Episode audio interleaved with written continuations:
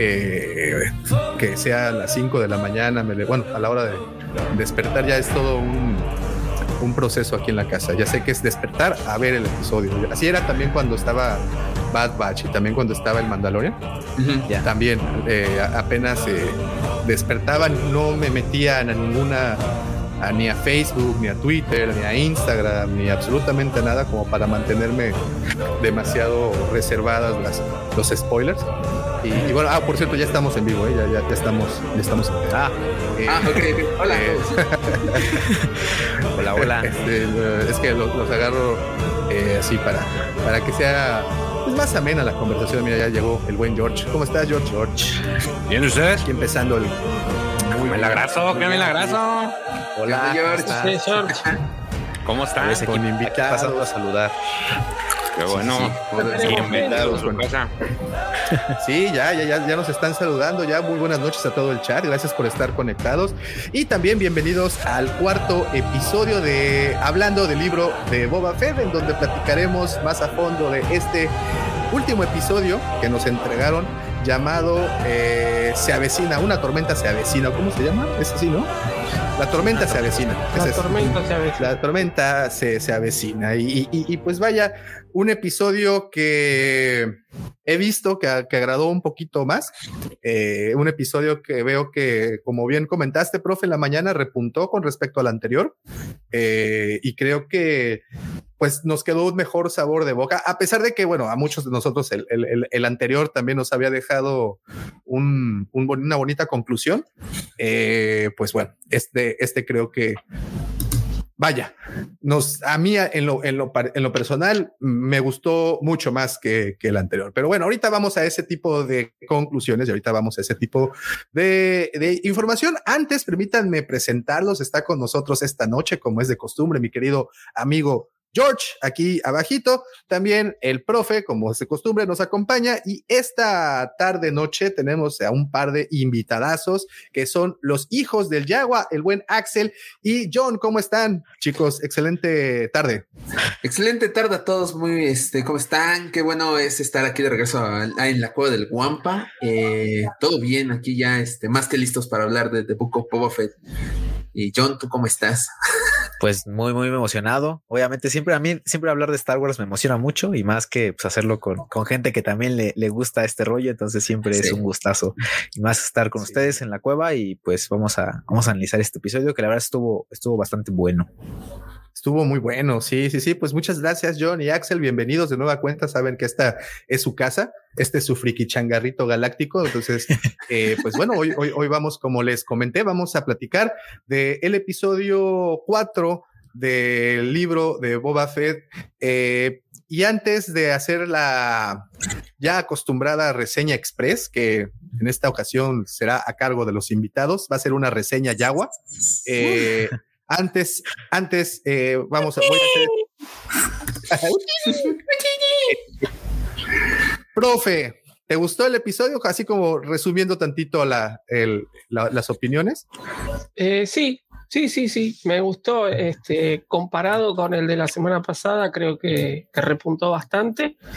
Tiene algunas cosas criticables que, bueno, ya las iremos este, mencionando a lo largo del programa, pero sí, en general me gustó. En general me gustó. Sí. Muy bien. Axel, ¿qué tal? ¿Qué tal a ti? Eh, a mí sí me gustó. Se me hizo a lo mejor un poco lento al principio. Eh, creo que ya nos, este, nos están preparando hacia el gran evento que va a ser el final de, de Book of Boba Fett, la, la famosa guerra. Eh, pero me, me gustó bastante, me gustó bastante. Muy bien. John. Pues sí, este, a mí me gustó. Creo que también a mí se me hizo un poquito lento. Eh, como te comento, nosotros normalmente sí lo vemos en la madrugada cuando salen las dos, porque a veces por la jornada laboral en el día, pues no nos da chance.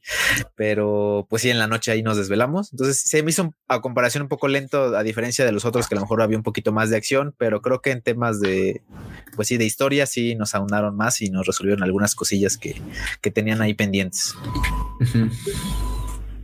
George, ¿qué te pareció? ¿Qué onda?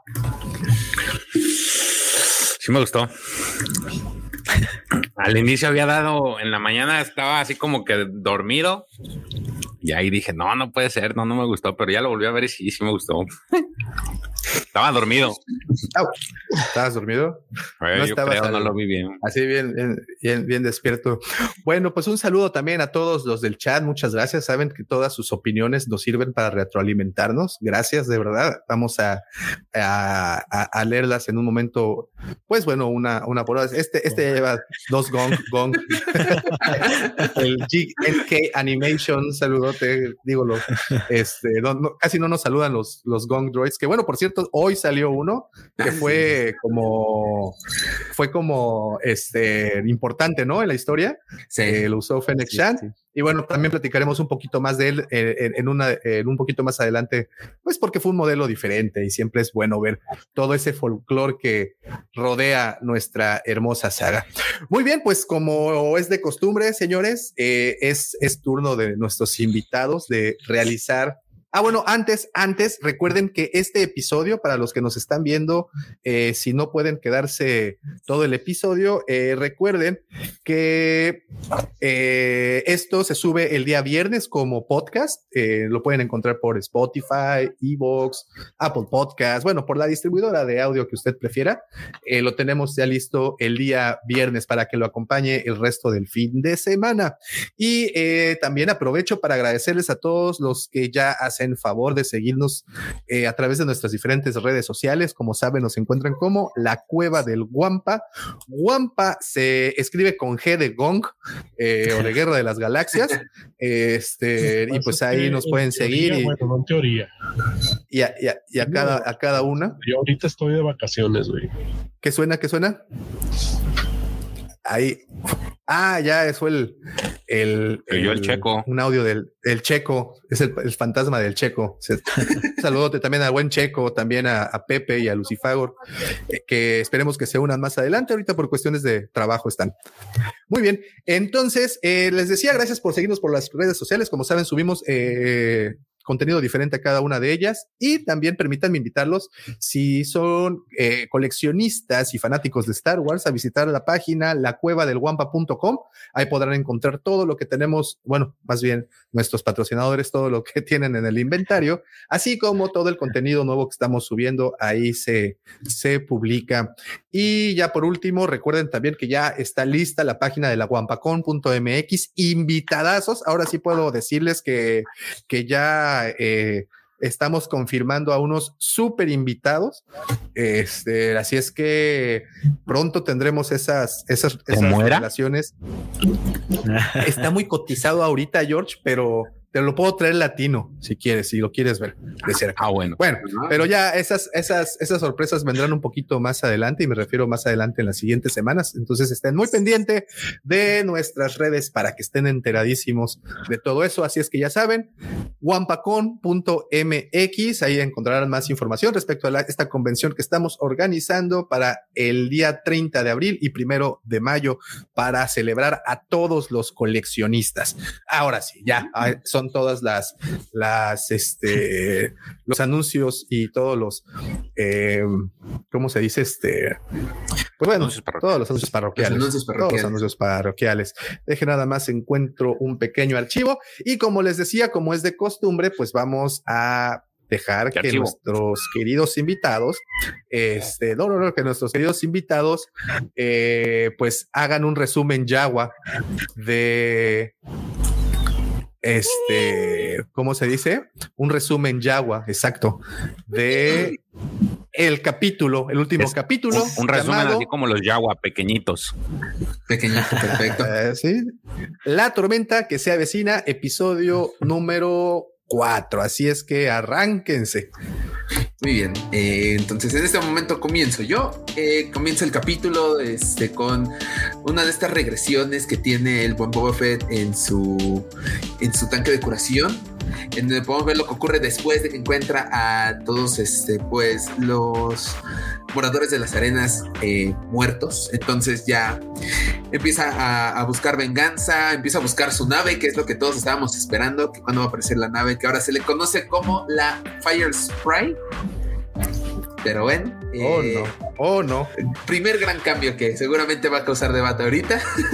Entonces, en, eh, deciden no entrar a buscar esta nave porque está muy custodiada dentro del Palacio de Java y se encuentra ahora sí, por fin, con este Fennec Shah, que eso lo vimos al final de uno de los capítulos de la primera temporada de The Mandalorian y vemos ahora sí cómo es que logra esta famosa curación que tuvo, que no fue el mismo Boba quien lo hizo, sino que la lleva a, a las afueras de Mos Eisley a que la, este, la operen con un doctor que eh, el Jonathan y yo decidimos llamarlo el Stan Lee de Star Wars, así como el Thor Ragnarok con todas sus palancas y todo. Así la van a operar, queda muy bien. Y Sí dice, se parece. necesito que, sí, sí se parece. Necesito que me ayudes, vas a saldar tu deuda ayudándome a conseguir mi nave, este, que está en el Palacio de Java. Entonces van, espian un poco, ven cuántos guardias hay y deciden entrar sigilosamente. Se encuentran con dos robots que son chefs. Uno de ellos tiene grandes este, habilidades de combate como el buen General Grievous, pero no lo vemos porque le cortan la cabeza.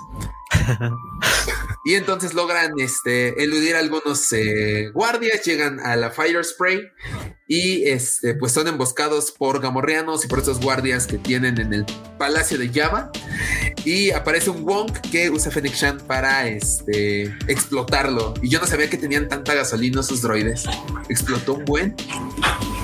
Yo dije, "Eh, va, a caerse nada más el ladito y no, explota. Y bueno, logran salir con este, la Fire Spray y decide ir este, a cumplir algunas misiones que tiene Boba Fett. Una de ellas es acabar con esos motociclistas que acabaron con todos los moradores de las arenas o los Tuskens.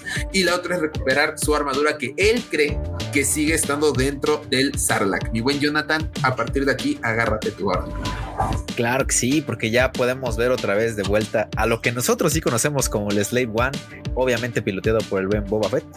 Eh, tenemos ya como copiloto a Fennec y pues vamos a esta búsqueda que tiene Boba Fett por recuperar su traje, que pues, sabemos que en el primer capítulo nos explicaron que pues los Jaguars lo robaron, bueno ya lo sabíamos desde, desde The Mandalorian, pero bueno ahí se ve literalmente como los Jaguars sí somos medio ahí eh, mano largas, entonces este pues sí van a recuperar esta, esta armadura Abusados, abusados.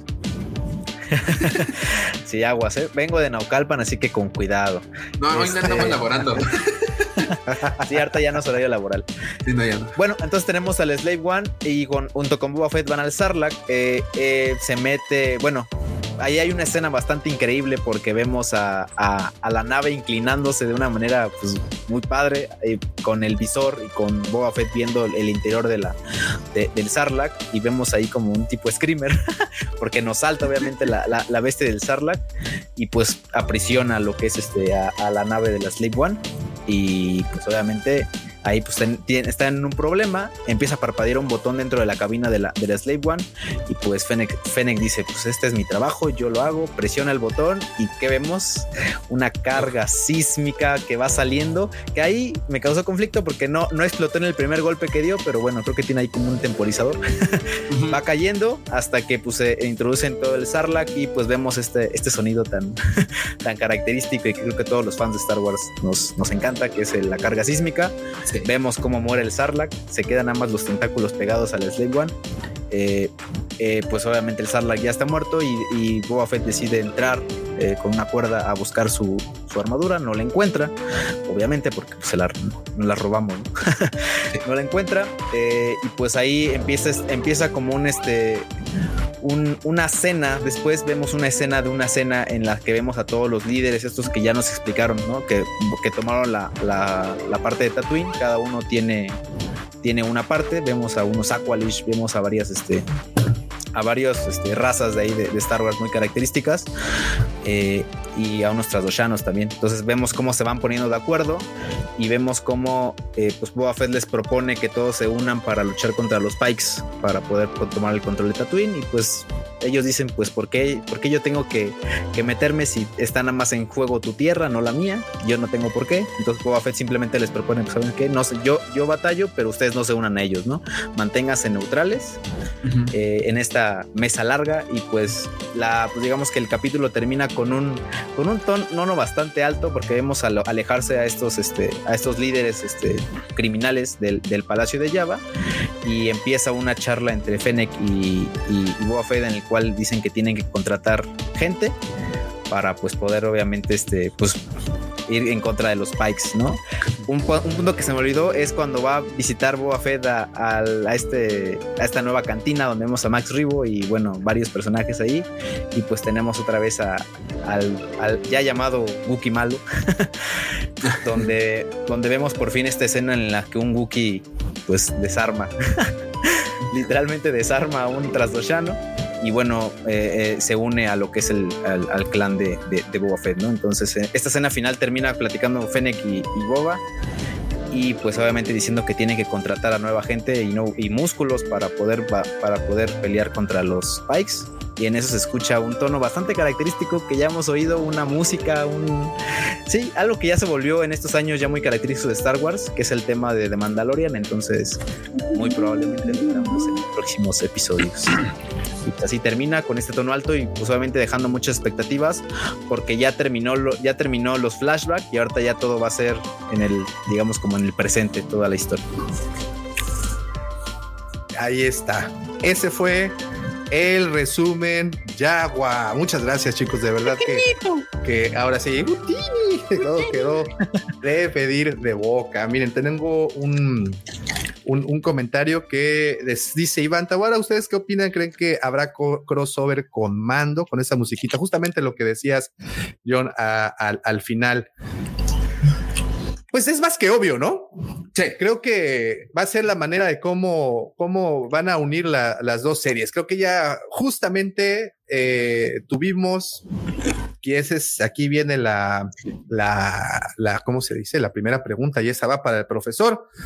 Profe, ¿te gustó ver esos, esas dos bengalas flotar por el cielo de la noche de Tatooine?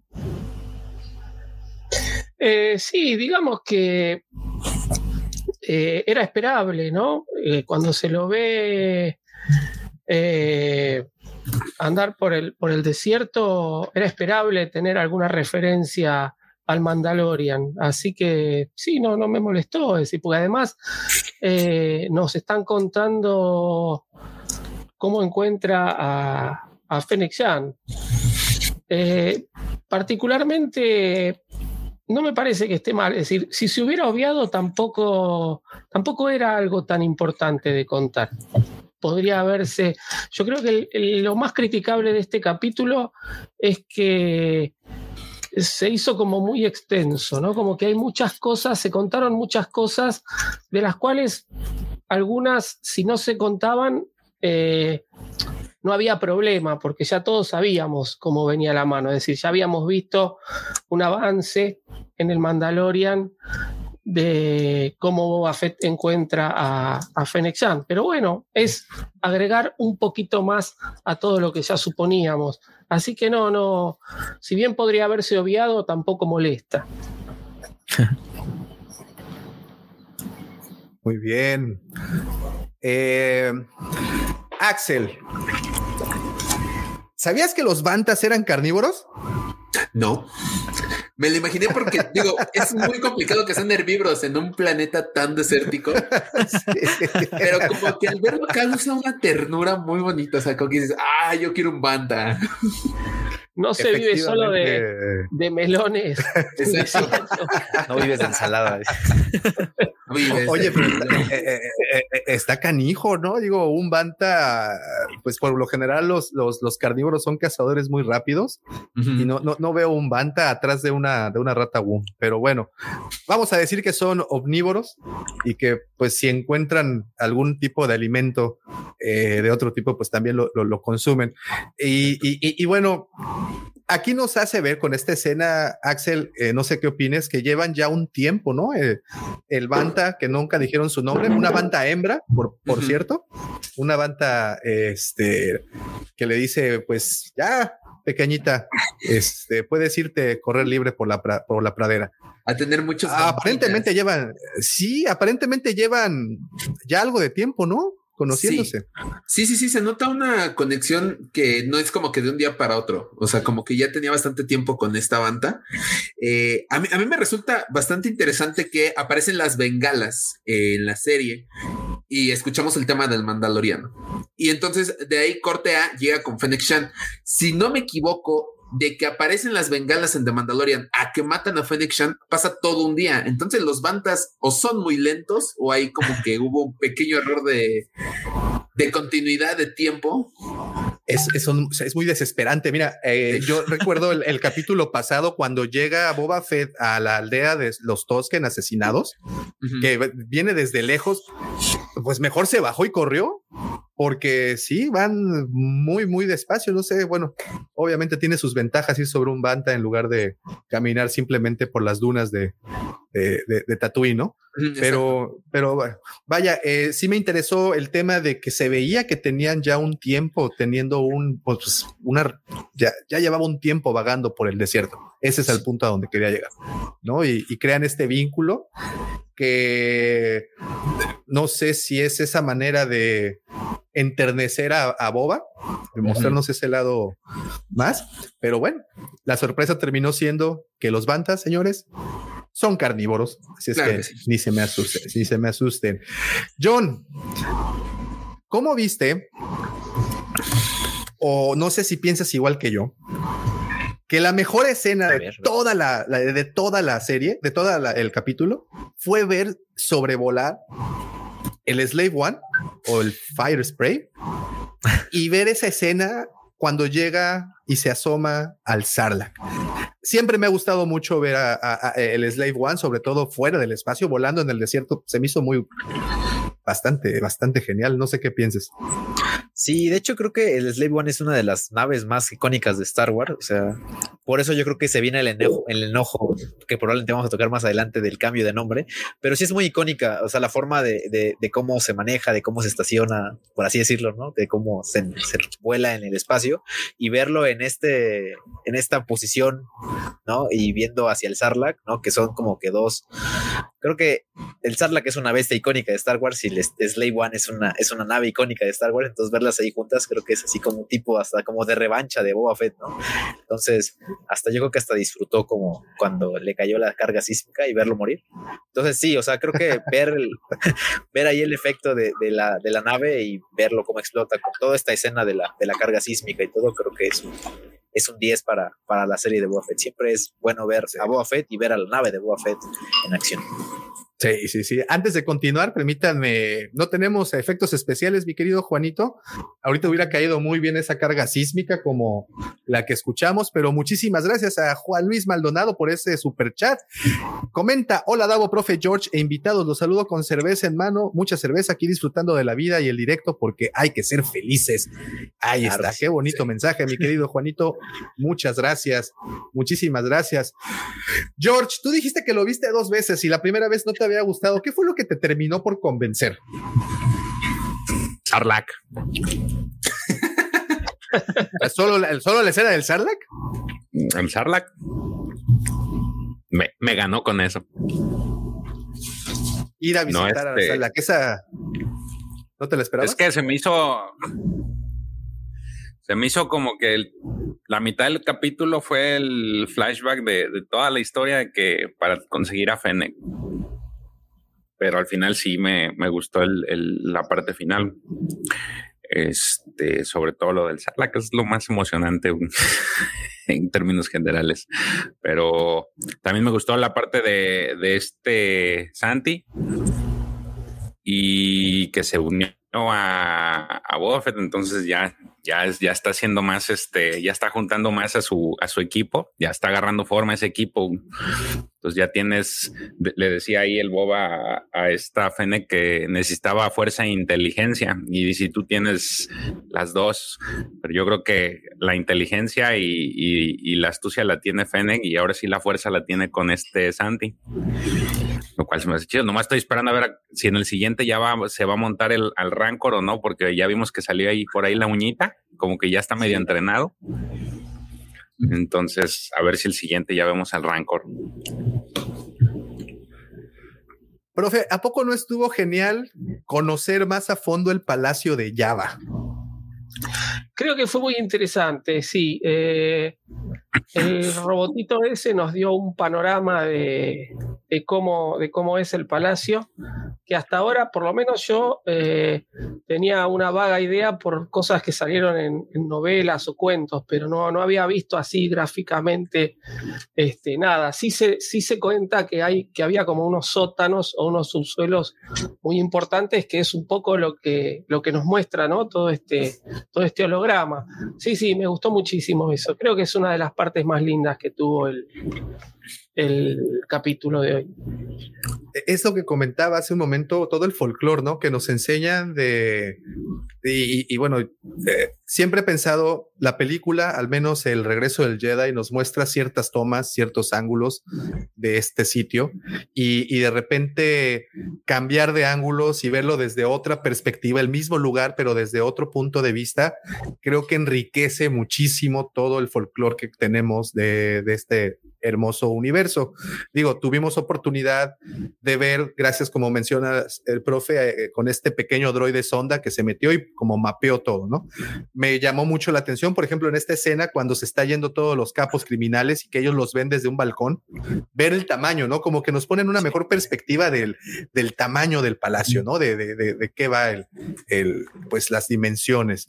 Y lo que habíamos platicado en un principio, que habías estado atinado, profe, yo sí había cometido el error de pensar que ese portón gigante que se veía era por donde llegaba R2 y por donde llegaba C3PO, pero bueno, ahora vimos que ese portón es como la cochera, ¿no? Claro. Es como la, como donde guardan los, los, los, los, las naves, ¿no? Y, y tamañote. Entonces, ver el Palacio de Java creo que fue, como bien dices, de lo más lindo que, que, que, que tuvo todo el episodio. Sí, yo quiero, Axel, resaltar, sí, sí, adelante. No, no, que quiero resaltar que, sin más allá de que todos sabemos, para la gente que, a la que más le importa también el tema del canon, ¿no? Más allá de que todos sabemos que lo, lo que sale por, por, por streaming, en este caso, o en el cine, es decir, la parte audiovisual, es la que vale, eh, creo que se está haciendo con bastante respeto hacia mucho de lo que hay en, en el universo expandido y todas las cosas que no desentonan, se están respetando bastante bien.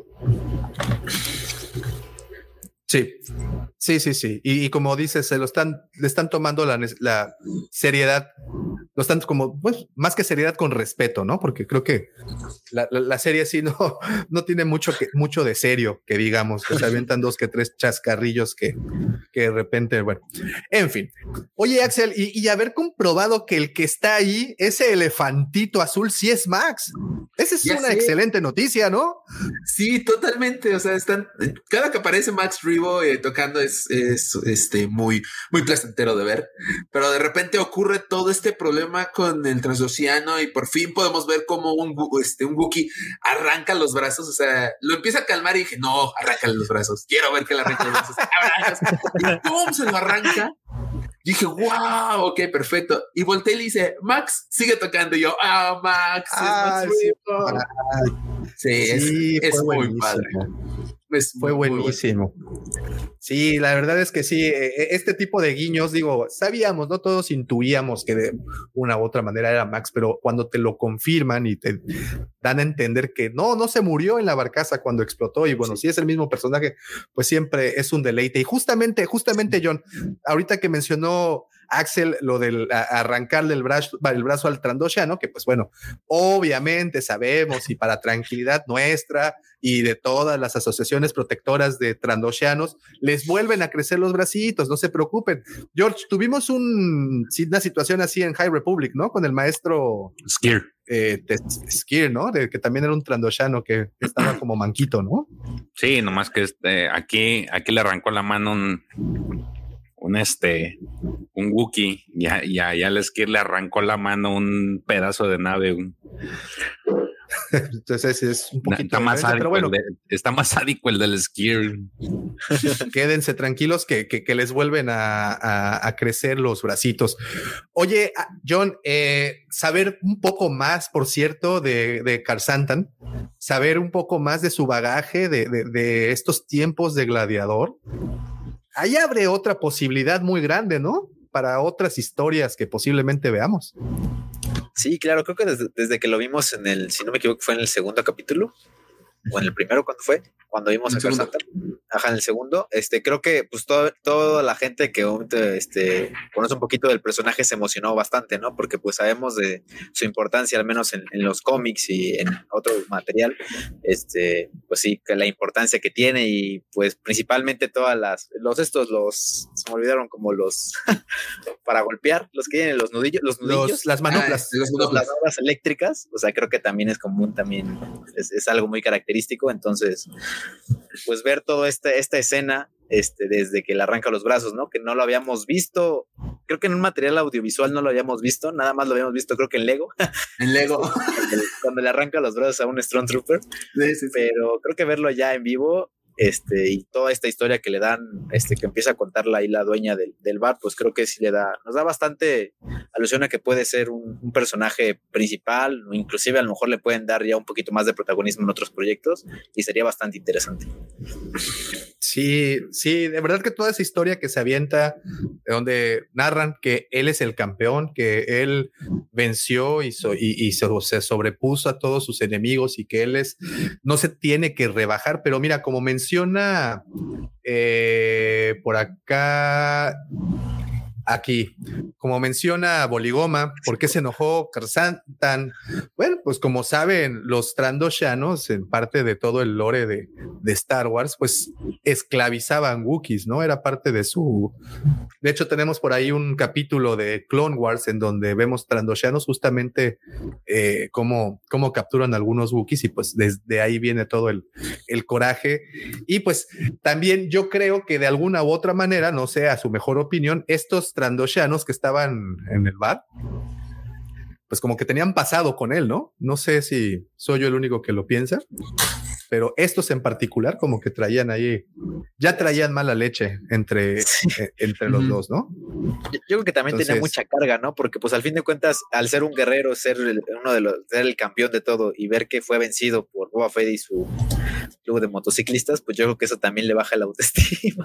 No, yo creo que sí andaba, andaba ahí medio, medio decaído el, el Carl Sandman.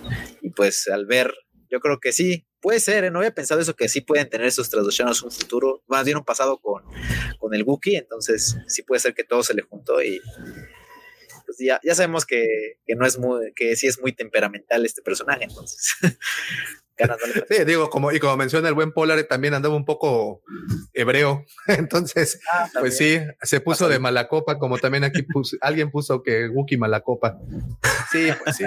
sí tenemos así como traía ganitas de, de, de lucha. Oye, George, ¿tú cómo ves este desarrollo que está teniendo el personaje de Boba Fett? O sea, este personaje que eh, habían mencionado, se ha mencionado en otros programas y en muchas otras partes, se ha mencionado que Boba Fett era el, el rey de los cazarrecompensas, el, el buenazo, buenazo, el, y, pero además era, este, ¿cómo se dice? Impasible, era, eh, no se amedrentaba, era frío. Y de repente tenemos a este Boba Fett que tiene mascota, que tiene un Banta como mascota, que se encariña con el Rancor, El blandito. que perdona vidas, que es más blando, porque aparte se lo dice, se lo dice Fennec, oye, ya te, te me ablandaste como el flan. Eh, también tenemos este Boba Fett que, que vaya, eh, es conciliador, quiere, quiere, quiere, quiere tener las cosas tranquilas, pero en algún punto él le dice, no, no me ablandé, ahora soy más fuerte. Entonces, obviamente ahí nos ponen en, en la mesa esta declaración de que el personaje tiene un desarrollo, ¿no? Como... como pues están justificando lo que habían estado haciendo. Yo, fue el pasado, la semana pasada yo les dije que habíamos estado platicando de, de, de los cómics de Boba Fett y que independientemente de lo que se ve en la, en la, película, eh, el desarrollo que le dan no es tan, o sea, si es, si es un cazarrecompensas de renombre y si las, las personas dan a entender que le tienen miedo y que cuando lo ven se tienen que cuadrar, pero te acerca, los cómics te acercan o la historia que te dan en los cómics te narra otro tipo de personaje. Este, más bien te dan más fondo de lo que es y vuelvo a lo mismo. este Django lo quería. Había viñetas en las que que estaba jugando la pelota con él. Este jugaba con sus así con sus figuras. Este cuando él se iba se ponía triste y también este Django no le gustaba alejarse. Regresaba y otra vez contento. Este hizo la, y ahí por ahí les dije que también llegó a salvar a, a Corusan eh, sin ningún pago y hacía regañadientes, pero como que le, le hizo entender esta este, la cambiaformas, no, se me fue su nombre, que este... Sam Wiesel. ah, Sam Wiesel, que no, que, que pues cómo iba a tener un cargo de conciencia de, de, matar a millones de personas inocentes. Entonces como que le agarró el, ah, está bien, vamos a ayudarlos. Entonces no es tan malo como pudiera aparentar ser. Entonces, lo único que estamos viendo es que, como dice el profe, hay muchas cosas que están respetando dentro de lo que existía en, la, en las historias, que, que ya sabíamos y que justamente quien no, quien no sigue a lo mejor Star Wars en, en, lo que es la parte escrita, pues sí puede decir, ah, no, es que me robaron, este no es el Boba Fett que yo conocía, pero pues quien ya leyó, este, a lo mejor, aunque sea ver los cómics, ve que no es tan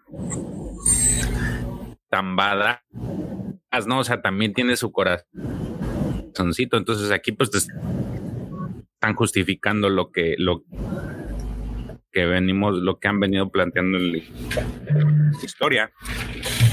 Dicen que estuvo muchos años con los token y pues eso le, le dio le cambió la perspectiva de su vida. Y eso es este lo que se está viendo. Y, en este capítulo justifican Oye, profe, eh, vemos en escenas. Sí, sí, sí, sí, sí, es que te medio cortabas, pero sí. Eh, profe, hemos visto en episodios anteriores, de hecho, esta semana se me olvidó bajar la fotografía. Vimos una fotografía de Temuera Morrison con el, el chico que interpreta las espaldas de, de, de, Boba Fett, ¿no? Del niño. Eh, y estas escenas, ahorita mencionaba George algo muy interesante. Eh, oh, antes, antes, antes, antes, no me puedo ir sin antes agradecerle a nuestro querido Giovanni por ese super chat. Abrazos desde Chile, chicos, en mis vacaciones. Uy, vacaciones, palabras mágicas y palabras bonitas. Muchas gracias, Giovanni. Muchísimas gracias por, por ese super chat. Gracias por apoyar el canal. Ah, te decía, profe, vimos esta fotografía, bueno, del niño que presta la espalda para, y eso, eso sonó muy mal eso, bueno, el niño que da la espalda todos los, en, en, estos episodios. Pero mencionaba George algo muy interesante, que había, hay viñetas en donde aparece Django Fett jugando a la pelota con Boba. Sin embargo, eso es en cómics. En pantalla, hasta el momento, hasta el día de hoy, lo que tenemos es de que Django se iba seguido a la oficina y Boba se quedaba triste desde la ventana observando cómo se iba su padre. Entonces nos dan a entender de que le hacía falta esa, ese vínculo familiar, ese vínculo con alguien. Sabemos que Boba Fett, dentro de Clone Wars al menos, vemos a un Boba Fett eh, que eh, está con un, grupo de cazarrecompensas, incluido ahí Aura Singh. Entonces habíamos platicado también ya en su momento que, pues qué tipo de educación puede recibir o qué tipo de, de cariño puede tener en ese grupo, ¿no? Entonces, y es aquí viene mi pregunta, ese vínculo que crea con los Tosken, eh, ¿crees que fortalezcan al personaje? Eh, yo creo que le da una dimensión un poco más este, compleja, ¿sí? Nosotros, eh, a ver, eh, más allá de lo, de lo que se ve en los cómics, de la relación con, entre Boba Fett y Django, en episodio 2 vemos, digamos, casi el final de, de, esta relación porque, bueno, eh, Django termina muriendo, pero se ve que hay un, una, este, un cariño muy grande entre los dos. De hecho, es decir, el, problema que hay, que, tiene esta serie, como tienen las películas, es que no sabemos en realidad cuánto tiempo pasa entre una cosa y la otra, ¿no? Porque como nos ceñimos, eh, eh, la película tiene dos horas y, algo, y, los capítulos de la serie rondan los 30 minutos. Es decir, eh, a veces pasa, ¿no? Es como, como, como decían hace un rato.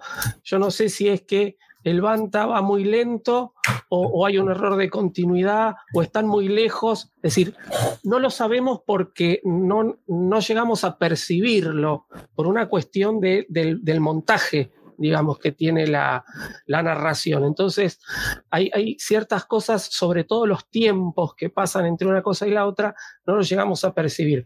Pero en episodio 2, Boba Fett sabe manejar las One. Y es un chico que tiene 9, 10 años. Evidentemente, Jango Fett tuvo que pasar tiempo con Boba para enseñarle a manejar la nave, ¿no? Entonces, y se ve por cosas que por ahí Boba le dice cuando están juntos, que están en, el campo de asteroides, que Obi-Wan lo está persiguiendo, que le dice, tirale, papá, tirale. ¿no? Es decir, se ve que hay una relación entre ellos. Entonces, los cómics tratan de eh, profundizar un poco más esto, pero sí dejar en claro que Django cuando se va eh, a hacer un trabajo, eh, a, a, Boba Fett lo deja, ¿no? Entonces, como que le falta, al Boba Fett niño le falta un poco de esta relación con el padre.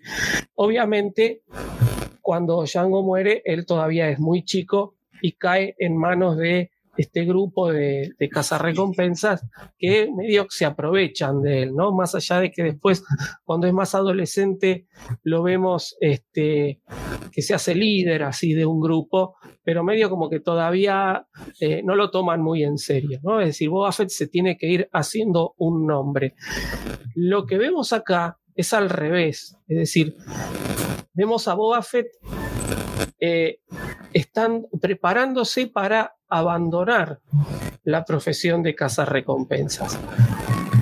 Y encuentra una familia, que son los Tusken. Y él lo dice en este capítulo. Los Tusken me acogieron como uno de ellos y yo me iba a quedar viviendo con ellos. No, no lo dice exactamente con esas palabras, pero eh, queda muy en claro que él iba a dejar su vida de recompensas para vivir con los Tusken.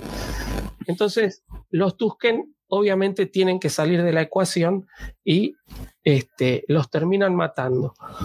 Eh, y es otra vez esa pérdida, es decir, a Boba Fett nuevamente lo remite a esa pérdida que tuvo cuando era niño, es decir, esos lazos fraternales o, lazos eh, parentales que puede tener con alguien son cortados dramáticamente y drásticamente.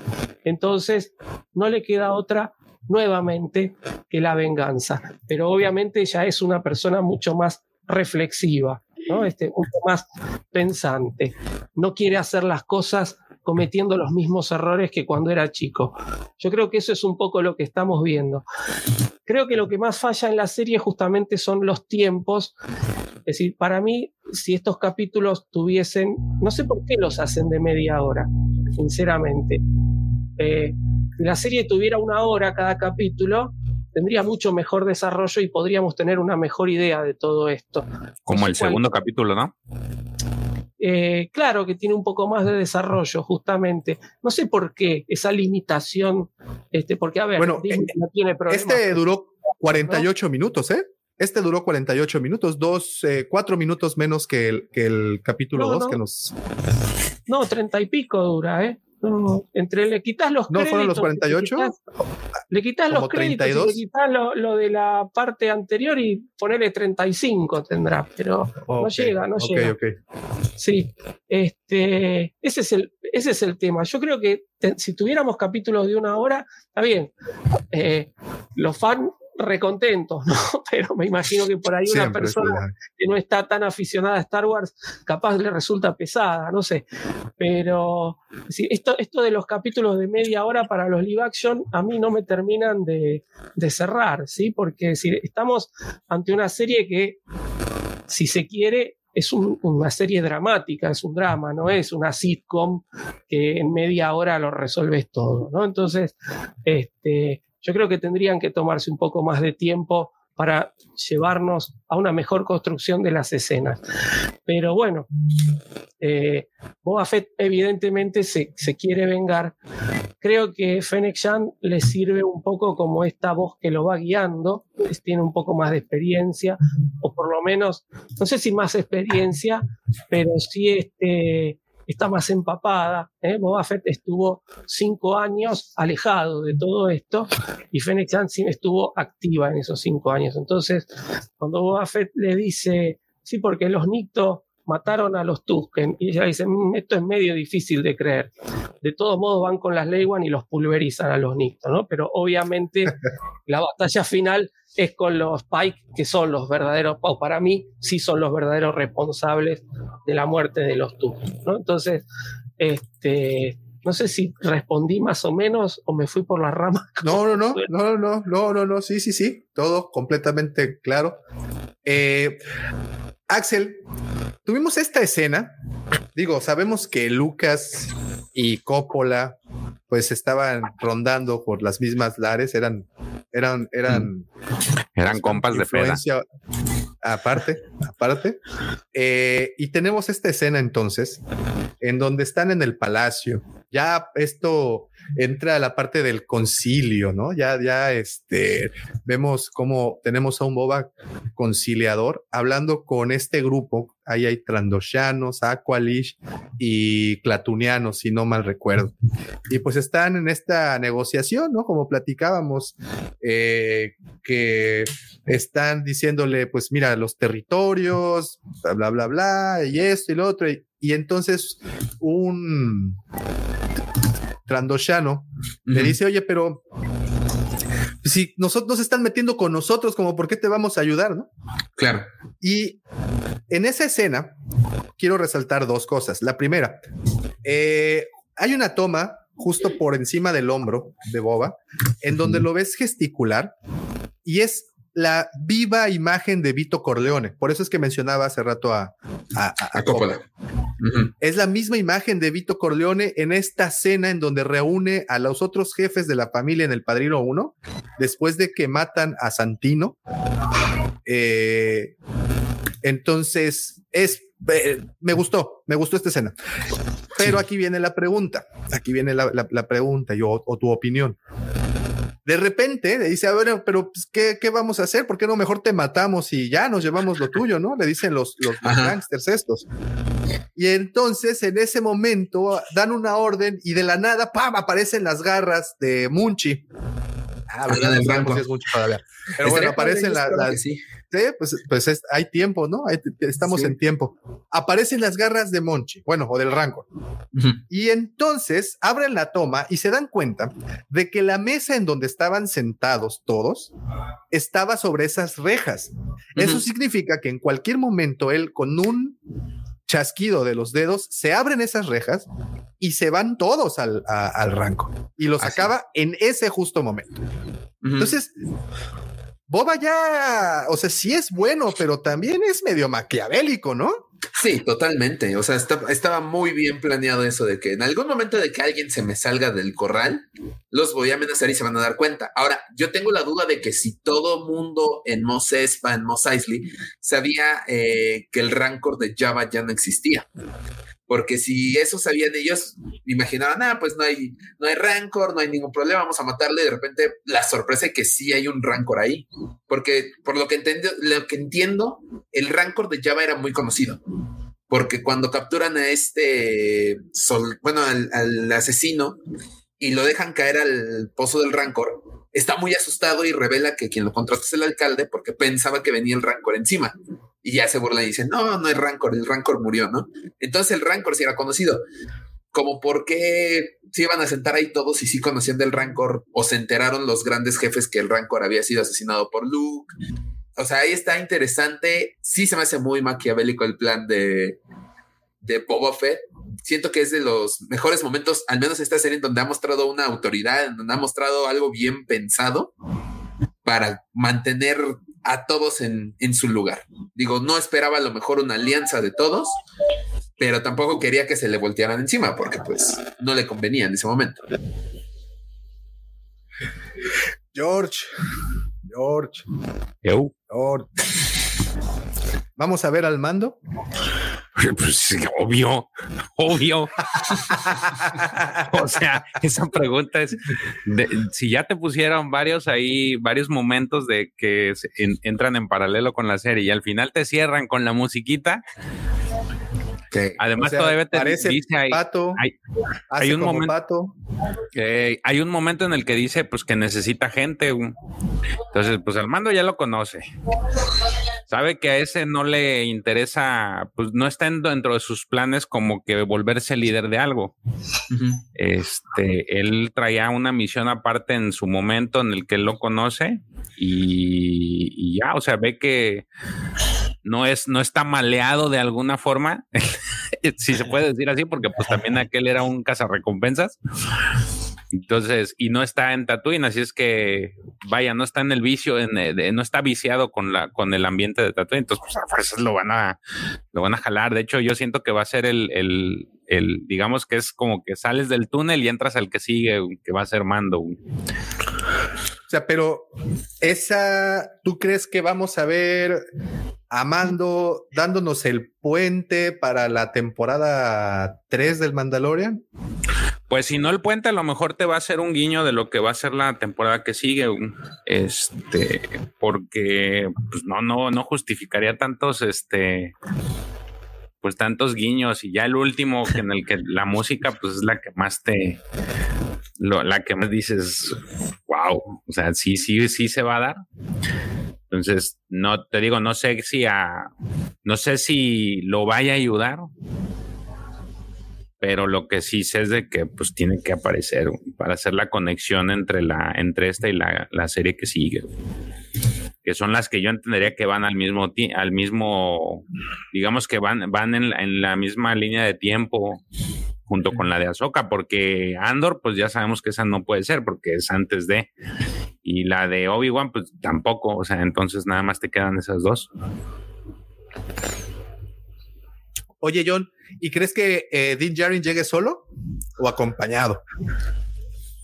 Pues lo que por lo que vimos en, el- en la segunda temporada, en el final, obviamente estaba acompañado todavía de Bo-Katan, pero no sé si a lo mejor Bo-Katan le haga sentido pelear una lucha que no le pertenece. Entonces, no, no esperaría verla. O sea, no sé si a lo mejor eh, ya se juntaron y son amiguitos y, y sí se, aparecerían los dos. No sé si a lo mejor sí, sí complicaría un poco las cosas por este rollo de, de que a lo mejor sí Bo-Katan sí es como un poquito más estricta con su, con su credo mandaloriano y sí, pues realmente esa, esa batalla no le haría bien, a menos de que allá había una consecuencia tipo, ah, bueno, pues ahí vemos, a ver, está el, el- todavía recordemos que está el, el, el Dark Saber ahí en juego, entonces este, no sé si a lo mejor hay algo ahí, pero yo creo que no, no, no sería conveniente mezclar esas historias y creo que quedaría mejor para un este para un este, para una la tercera temporada de Mandalorian, pero a lo mejor podríamos ver algún otro cazarrecompensas, probablemente que sí conozca, pues obviamente ya sabemos que entre, entre cazarrecompensas pues todos se ubican. Entonces, Sí, probablemente ver. Como dice LGP, tal vez contacten al sindicato de Carl Wetter, ¿no? De Griff Ujú, Carga. Sí, sí, sí, de, de ¿no? Podría. Sí, de Carol, sí, probablemente. Pero pues yo creo que a lo mejor a, los- nosotros los fans nos emocionaría ver más a alguien como rostros conocidos de la trilogía original. Llámese pues, un Bosk, llámese un Dengar, probablemente.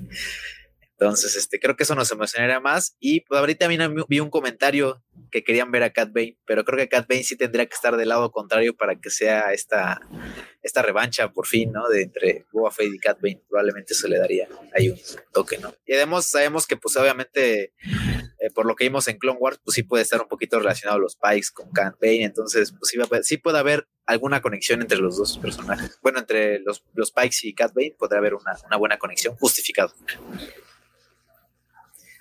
Oye, profe, tú como amante de, de Boba Fett, como seguidor de Boba Fett, obvio ver la nave sobrevolar de, de esa manera sobre Tatooine, sobre el desierto, sobre el Sarlacc, fue muy impresionante, nos gustó mucho. Eh, y, bueno, ya creo que llegamos a ese momento en donde, eh, ah, bueno, antes, antes de esa pregunta, perdón, perdón, perdón, pero antes de esa pregunta, nada más eh, quiero mencionar, dice GNK o GNK Animations, el modelo del droide que explotó era un droide PLN, K o Plonk.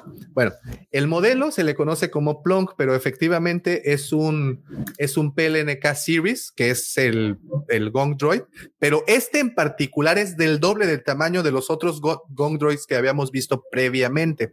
Y se le llama Plonk debido a que quien diseñó ese, bueno, el, el artista que se encargó de ese concepto, se llaman Killian Plunkett. Entonces, por eso le pusieron PLNK a la serie. Entonces, nada más ahí quedaba, quería responder esa, esa preguntita.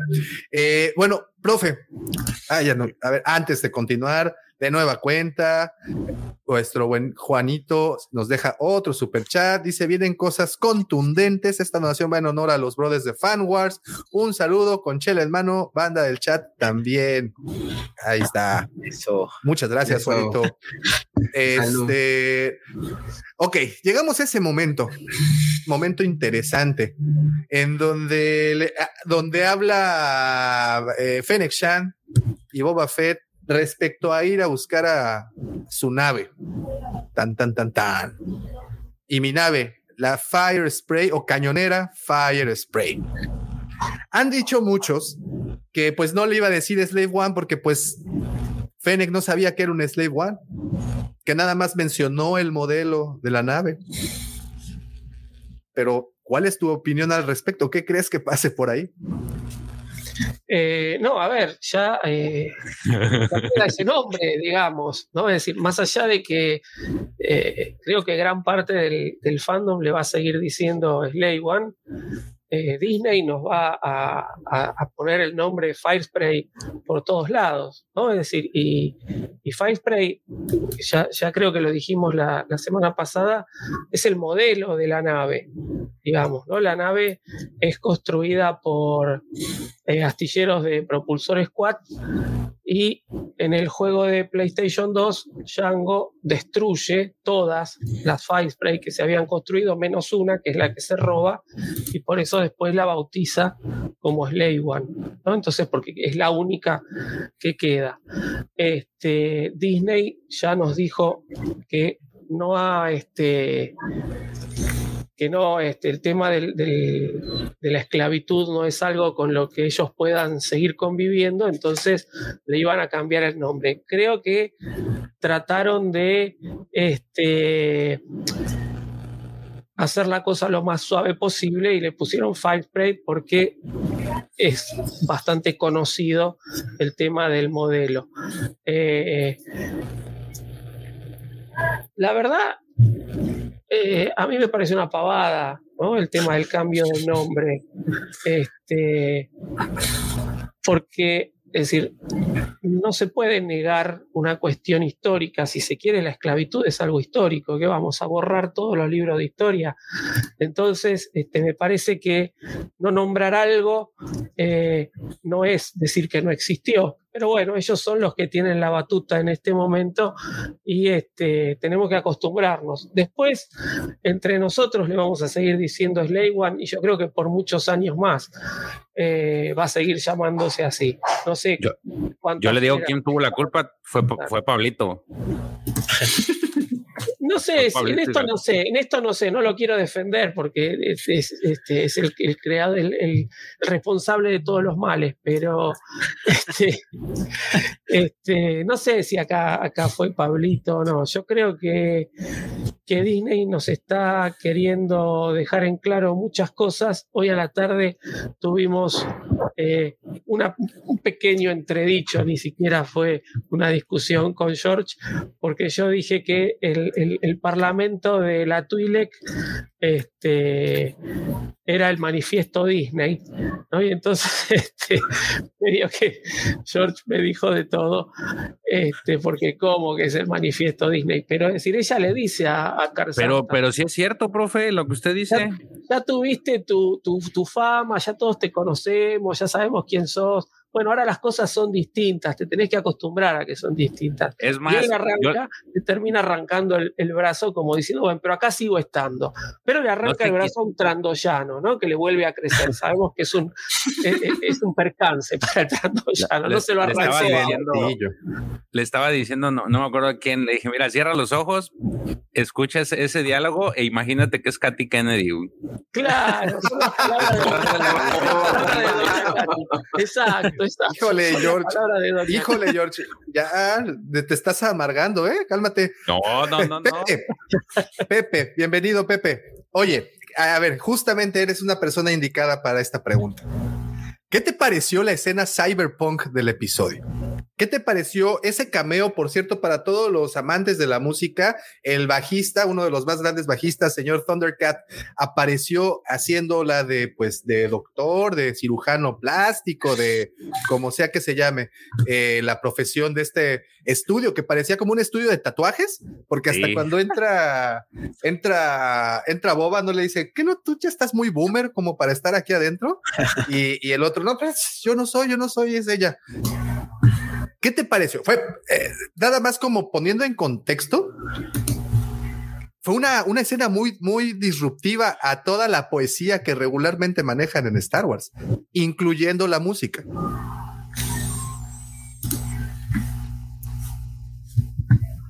Mira, ¿no te escuchas, Pepe? No, no oye. No es se que oye. dice que no tiene nada que decir. Le gustó tanto que se quedó sin habla. Sí, Bueno, ¿me escuchan? sí. Ya, Ahora ya. sí. Ahí sí. ahí sí. Ah, Ahí bueno, antes que nada, este, querido, hola, querido Guampo Auditorio, Guampo Escuchas, eh, Davo, profesor, eh, George, Axel y John Trotacielos, ¿cómo están? Un placer tenerlos aquí de nuevo. Disculpen la tardanza, pero el día de mañana, o bueno, a partir de hoy en la noche va, va a descender la temperatura. Minister of Well. Va a temperatura y este, ahí está el calentador que tuvieron que arreglar ahorita, güey, y entre otras cosas. Oye, vas a encender a cero, güey. Acá, acá. Entonces ahí ya mil usos, ya sabes. Escena disruptiva. Ay, caray, güey. No sé si está viendo Star Wars o Blade Runner. Eh, no lo sé, no lo he terminado de masticar. Creo que híjole, híjole. No, cálmate. ya le, le vi la carita a George así de que estaba a punto. Por eso entró tarde, dice. Sí. solo, solo, sí, sí, solo. Eh, la verdad, no esperaba, digo, eh, por cierto, el doctor creo que era Mother de modificador. Ah, sí, sí, sí, sí, sí, es correcto. Eh, la verdad, eh, mira, vimos cómo le, le pusieron a. a Luke una- primero vimos que a Luke le pusieron una mano. Y luego vimos que a Anakin le pusieron un brazo.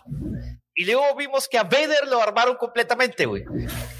Pero ver ya desde el episodio pasado a estos tipos, eh, cy- tipo cyborgs como Balance, eh, yo me lo imaginaba diferente, la verdad me lo imaginaba más, si lo iban a presentar algo así como, como Balance precisamente, eh, pero se, se la bañaron, ¿no? Yo, yo estuve en desacuerdo desde el episodio pasado con eso. No me termina de agradar la escena. güey. No me O sea, termina. los cyberpunks no, no, no terminan No, de cuajar. No, no, yo creo que eso es para otra serie. Este, déjenla a profesor. No, no, termina, termina y después quiero agregar algo, nada más. Eh, Eso déjenlo para, para este, algún cyber thriller, güey. Blade Runner, güey. La primera que se me viene a la mente. Sí, sí.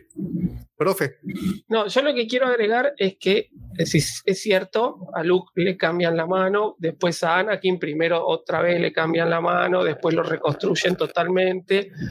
Este, teníamos a Lobot, ¿sí? que le habían puesto eso para que pudiera eh, hacer cálculos más rápidos. Pero es decir, siempre fue una cuestión de eh, preservar la vida. Inclusive Balance, que es prácticamente un Terminator, siempre fue para salvarle la vida. No fue por cuestiones estéticas. Entonces, eh, lo que estamos viendo acá es netamente un, un cyberpunk. Es decir, ¿qué plantea el cyberpunk? El cyberpunk plantea la deshumanización, es decir, la conversión del ser humano en máquina, pero por, por voluntad propia. Y eso es lo que estamos viendo acá. Y eso es lo que no termina de cerrar en Star Wars. Es decir, estas, estas cuestiones estéticas, este, ¿qué, ¿qué funcionalidad tiene estas mejoras más allá de una cuestión estética? ¿no? Está bien, nos lo están presentando ahora, tenemos toda una subcultura dentro de Tatooine que antes no conocíamos. Eso es lo que no me termina de cerrar. Es que, profesor, agregándole eso y el comentario que venía diciendo de que el médico no era un médico, como lo hicieron con los otros personajes, que vuelvo a, eh, a Balance, vuelvo a insistir, a Anakin, a Luke y a todos los demás, fueron hechos por médicos. Este es un, un modder que del bajo mundo y que te aseguro que no tiene licencia. No, por eso, pero era, era como, pues en, en- en un tiroteo llevan a alguien al veterinario, ¿no? Para que no lo lleven al doctor y den parte de las autoridades. Pero podría ser por ahí. Caray, o sea, tú llegas y lo atiendes o, o, o vas a conocer Pero bueno, a- ya, ya, ya, ya quedó estipulado que aquí es un Boba Fett eh, maduro, diferente. Entonces, ya pues, su libre intención de, era salvarla, ¿no? libre de cicatrices. No, no, no, no, aparentemente todavía tiene Maduro cicatrices diferente y por que me dentro. volvió a No, ya. representar. Acuérdate que ya le dijo el, eh, este, el, el, andro- El el droide le dijo, ya están curadas todas tus heridas. Y ya no se ven las Pero todavía, pero, pero todavía por dentro tiene, dijo también. Ah, bueno. Las que me dejaste aquí. La que me dejaste aquí, Robin. Bueno, ok. Eh, Pero- Axel. Pero, pero di adelante, para adelante. cerrar, para cerrar. Fíjate, este, el comentario que hace David Rodríguez muy acertado y es precisamente a lo que quería llegar. No está bien ejecutado, para nada está bien ejecutado. Quieres mezclar demasiado, abarcar mucho en tan poco tiempo y la serie ya se va a acabar. Faltan tres episodios. Pero, pero abarcar en qué sentidos? ¿Están presentándote a una nueva tribu? Eh, o sea, un claro, nuevo clan, claro. el Es- cual vas a estar viendo posiblemente. como dijo el profesor, o sea, estos no eran para preservar la vida, era para tener unas mejoras y, y ser superiores con el resto de los de, de las personas o especies que ahí se presentan. Eso ya es vanidad. Pero Grievous no hizo lo mismo.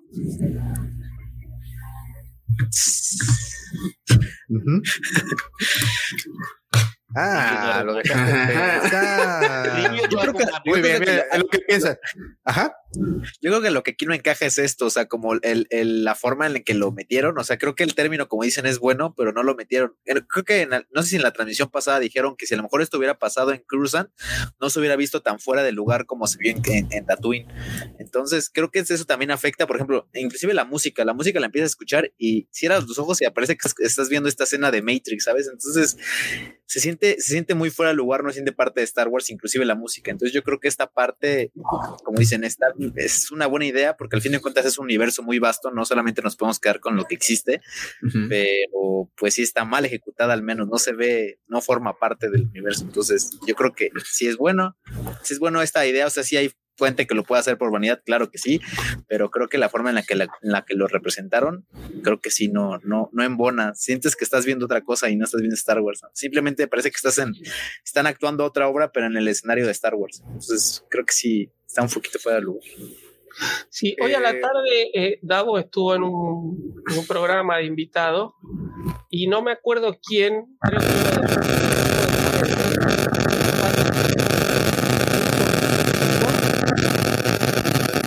Sí. ¿Quién es? ¿Soy yo? No sé, No, yo ahí corté el, el audio y no. No, no soy yo. yo tampoco. A ver. ahí. George. George fue el ganador. No. A Hola, ver. ¿me escuchan? Sí, es Ah, George. sí, Sí, es George. Sí, es George. George, hay algo Carga sísmica, fritura, carga sísmica, sí. Se rompió Eh, todo. Y estaba, estaba comentando justamente, alguien del chat dijo que era como un homenaje a una idea de George Lucas que había tenido de narrar algo sobre los niveles más bajos de Coruscant. Bueno, es decir, ahí hubiera quedado bien, como dijo John recién, ¿no? Es decir, ahí hubiera quedado bárbaro esto. En Tatooine no termina de cerrar. Sí, sí. Y lo bueno, y lo meten como justificante, ¿no? Para que veamos cómo se salva y por qué se salva de esa manera eh, Fennec. Fennec. Y, y, ah, yo que- ah, la única parte que digo, se la lleva dormida, ¿no? O sea, la deja dormida, la reparan dormida y después la vemos encima del Banta y sigue dormida. Pues la hubieran prendido al menos para ver si sí funcionaba, pues ya tan lejos, pues regresar posteriormente iba a estar como medio, medio colgado. Pero bueno, ok. Hay que ver cuánto, ah, cuánto duraba la garantía.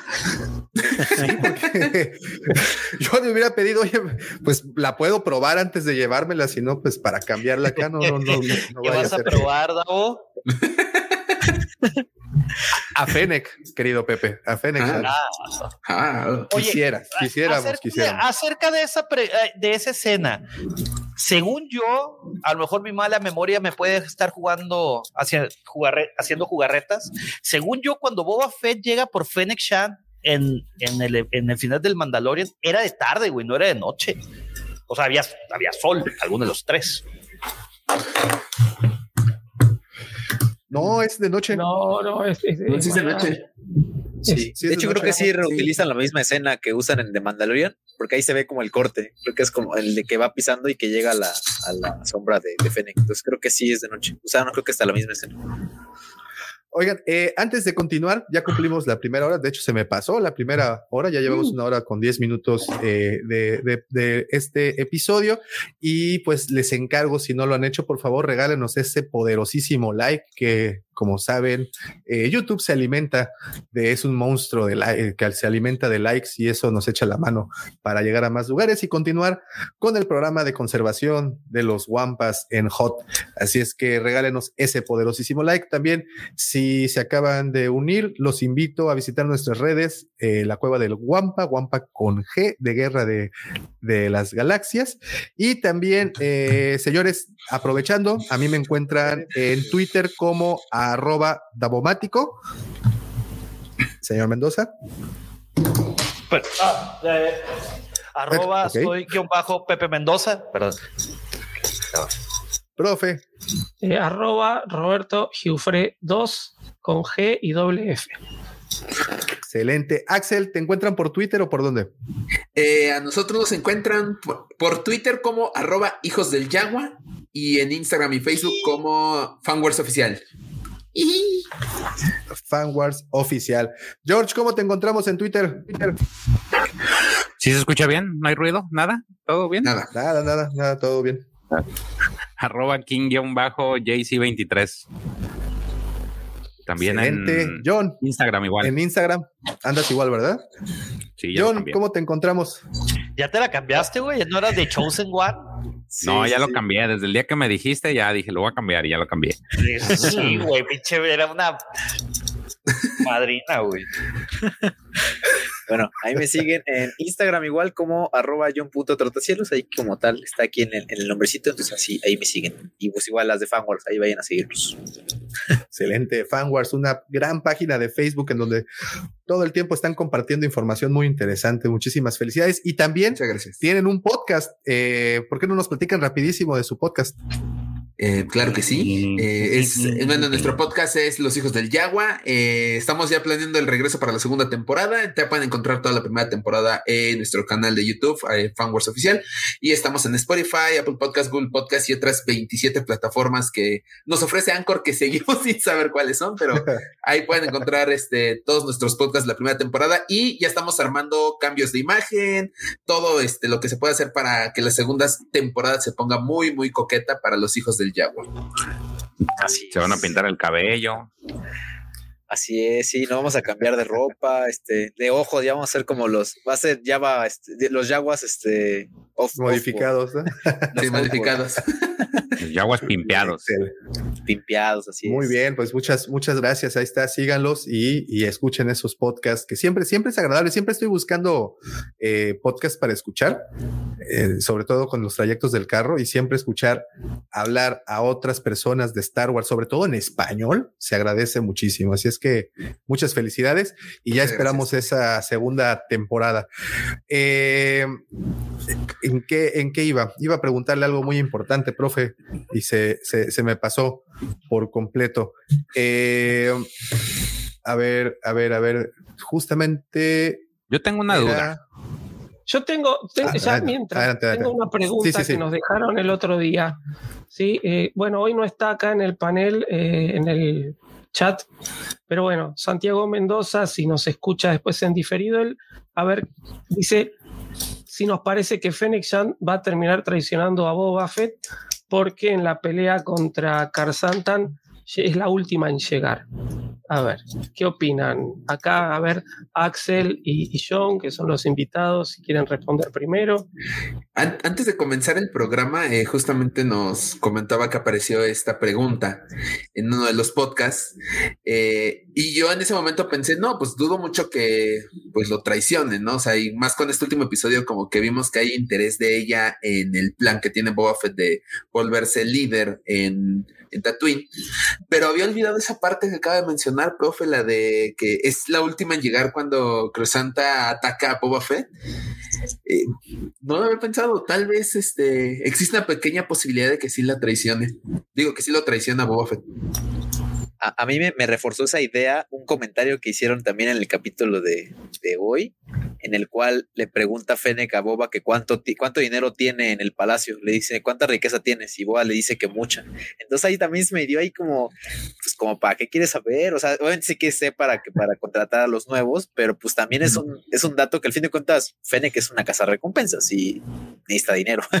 ¿no? Creo que es una de las principales, es, es su principal fuente, más bien su principal objetivo. Entonces, sí, como que lo dijo también como un tono ahí como, ¿sabes? Ahí también me reforzó esa idea que ya habían, ya habían, ya había escuchado también de que llegó al último a la, a la batalla con Car Santana. Entonces, no sé, ojalá y no, porque Fennec me cae muy bien. ya veremos. George, ibas a decir algo. Sí, también de la Fennec. Se, ya vieron que cuando se pelea con el, bueno, cuando están ahí queriéndose echar al, a chilillar al Sarlacc, pues ella mágicamente sabe de dónde, de, eh, qué botón apretar para aventar la carga sísmica. güey.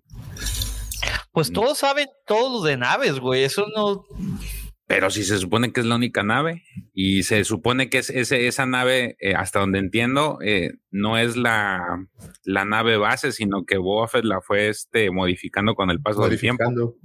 Pues sí, pero pues a lo mejor ha de tener las cosas muy básicas de donde está, güey. Prendido, apagado, güey, el timón. Yo siento O que a lo mejor le- de despegar le dio un tour. güey. Fíjate, O, ejemplo, o a lo No mejor nos olvidemos le que en la, en la serie, en la otra serie, no me en el Mandalorian. En la otra serie. en la otra serie, sí, ya tan- tantas cosas en la cabeza. soy viejo ya, soy viejo ya, sepan Ah. disculpar. Este, en el Mandalorian, Fennec ya estuvo en la. Ah, no, claro, pero el Mandalorian es después. ¿No? Sí, Sí. Claro, es Sí, después. sí, no, es me después. mataron. No, me tenés razón, George, mira vos. Había un cartelito, seguro que después le ponen un cartelito. y Dice, así. o, o- o- o le hizo como cuando estás perdiendo, eh, cuando estás jugando Xbox y estás perdiendo y le aprietas botones a todos lo, los a botones, loco, Aprieta pues algo va a pasar. ¿no? cuando, cuando juegas Halo, Eh, ¿verdad, Pepe? No, no, ese soy yo. Por eso. Cuando juego Halo. Eso cuando juegas Halo, ¿verdad, Pepe? me lo puedes O explicar. sea, yo cuando juego Halo, yo. Cuando juego yo, cuando juego yo Halo. Sí, cuando él juega Halo, Halo, apretando todos los botones a lo loco. Oigan, miren este comentario. Hoy se explicó el nombre de la serie aludiendo al libro de deudas de Carl Santan. El título del libro de Boba Fett son las deudas de Boba que Boba va saldando con su pasado. Parece que nadie se dio cuenta. ¿Cómo escuchan ese comentario? Interesante. Puede ser. puede que suene. Sí. Es, una, sí, es una, una visión interesante, no, no me había puesto a pensar, es decir, yo lo tomé como que es un raconto de toda su vida y entonces nos va narrando la, la vida de Boba Fett, como que el libro es una metáfora de la vida de Boba Fett, pero puede ser, puede ser también. Muy bien. Sí, también esa.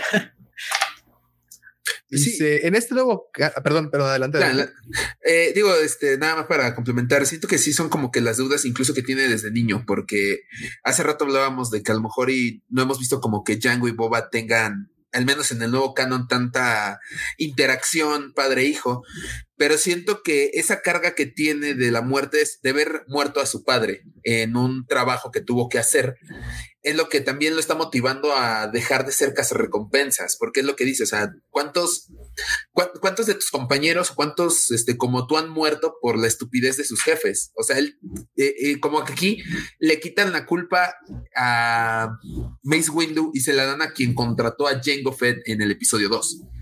Y eso también como que explicaría mucho estos, este, como flashbacks que tiene de niño viendo cómo su padre se va en la Slave One a trabajar. O sea, era pues como, como que va y no sabe si va a regresar o no, porque no sabe de qué va el trabajo. Entonces, hasta esas deudas de niño son las que está ahorita como tratando de saldar. Oye, Pepe, ¿cómo ves el equipo que está formando nuestro querido Bobis? Yo opino igual, yo pensé que Sergio iba a estar aquí en el panel, pero opino igual que el comentario que hizo Sergio y que lo ha venido haciendo. Que va a llegar en el último episodio y así como al final de El Padrino 1, El Padrino 2 y El Padrino 3 es, va a decir, hoy es el día que la casa aju- salda sus cuentas. Tataglia. ¿Quiénes son los otros? ¿Que ¿A quién se ejecuta? A Tesio, a Tataglia. pues a todos. Sí, a todos, a los, ca- a los cinco, a las cabezas de las cinco familias. George. Ya. Este, es que está metiendo ruido, güey. Bien. Eh, se los va a ejecutar a todos, güey. porque fíjate, en la, cuando hizo la junta con los que quiere aliarse, como que un par no les pareció. Yo pensaba que, a ver, muchachos, un pasito para la izquierda y se los iba a dejar caer ahí al, al Rancor. Pues es- o sea, es que les dejó muy bien ahí marcado, ¿no? Eh, tronaba los dedos y abrían esas rejas y se iban todos para abajo. El Clatunian, el Clatunian tendría que haber caído por el agujero. Y esa es, esa es una pregunta para ti, profe. Exactamente. Eso es lo que hace rato se me había olvidado. ¿Crees o, eh, que es necesario o, o era necesario que se ejecutara, aunque sea a uno? Sí, sí, sí. Para Es- poner el ejemplo, Es típico, típico de eh, eh, las películas de mafioso, estás en una mesa así grande y hay uno siempre que traiciona y, y hay que darle. Es decir, yo creo que que como es este que cuando el Clatunian le hace frente ahí, es decir, estaban todos arriba de las rejas, tendría, tendrían que haber este que sean individuales las rejas, ¿no? Que se puedan abrir de a una y track se cae el Clatunian y cuando los guardaespaldas quieren reaccionar, como está todavía Carzantan ahí, que los reviente. Sí, sí, tranquilamente. Yo esperaba eso, pero bueno, no nos lo dieron. profesor, ¿cómo puedes esperar eso si después de que Santi le arrancó un brazo al Trandoshan y no salió nada de sangre? Pues No, ves, bueno. los reptiles. Porque a, a la lagartija vos le También cortás la sangre. cola y no sale sangre. No, nada más se ve el Si le muñoncito. cortas una pat, pero si le cortas una patita así. No, bueno, pero es. Lo- Es más, lo con los pudimos, haber visto con los brazos. lo pudimos haber visto en los cómics. ¿Verdad, sí, ¿verdad, George? En los cómics sí sale sangre. Oye, a ver, George está fíjate, sintiendo con su cabeza haciendo movimiento de a- atrás hacia adelante, atrás hacia adelante. Para los. Digo que sí, es que no sé si estoy metiendo ruido, pero ya le moví, no. no, no, no. Ahorita Ah. no, ahorita, ahorita, ahorita no. Ahorita no. Eh, en la mañana, Lucifer me decía que, que, que cómo no se acuerda Boba Fett de que le dieron baje con su armadura los Yaguas, justamente cuando se queda desmayado afuera del Sarlacc, que porque no se acuerda, porque regresa con la nave a buscarla al Sarlacc, que qué le pasaba, que, que, no se acordaba, ¿no? ¿Qué, qué, es lo que ocurría? ¿Por qué regresa? Yo le dije que pues después del, del, del trancazo que le arriman, y después de haber estado aspirando gases tóxicos del estómago del Sarlacc, pues es muy fácil perder la memoria. Pero ¿ustedes creen que sí fue una especie de error argumental por ahí? Yo creo que sí lo, que lo van a justificar en algún momento. Pero si recuerdas en el primer episodio, está en el tanque de Bacta y se está acordando de cómo salió el Sarlacc y quién le quitó la armadura y qué fue lo que hizo. O sea, sí, como dices tú, tiene una incongruencia argumental. A mí me hubiera parecido más lógico que regresara y se ejecutara el Sarlacc por el simple hecho de habérselo comido, güey. No más por eso, por demostrar que quién los tiene más grandes. Pero ya Boba Fett es budista, Pepe, ya no hace eso. Sí, Boba, nos están nerfeando a todos. Namaste.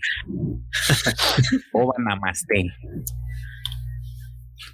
Sí, no, no, no, ya se le, se le pasó esa, esa etapa. O sea, ya ahorita ya tenemos a, a un Boba Fett que dice, otro ejemplo es, dice David Rodríguez, otro ejemplo es la escena de Kill Bill y Lucy Liu. Ese se me, ese se me vino a la mente, justamente la que se me vino a la mente cuando está en la mesa y que le reclaman de que es mitad americana y mitad japonesa y que les le corta la cabeza y que alguien más quiere hablar de mi ascendencia. Ah. A ver, a ver, fíjate. Ah, parece que vienen figuras nuevas. Dice Ed Coelho, ¿ya vieron la nueva publicación de Jackface sobre las nuevas imágenes de Book of Boba Fett? Oh, no, pero ahorita las buscamos, no pasa nada. No pasa, porque recordemos que siempre las, los juguetes de Hasbro nos avientan de los mejores eh, spoilers que, que hay. Oh. El ego es. Rafita, ¿cómo estás? Plastiadicto. Un abrazote. Yo creo que tiene sentido que no se acuerde. Salió casi desmayado y cuando se despertó ya no la traía. Debió pensar que quedó atorada en, el camino. No me acuerdo si todavía le remaron un porrazo en la cara. Sí, le dieron un culatazo. Pero él dice, porque le empiezan a quitar los, o sea, la, quieren quitar la armadura y él dice, no, no, no hay mole, le dan un guamazo ahí. Así de, no, ¿cómo no? ¡Tas! Axel, ¿tú qué piensas de este equipo que se está formando?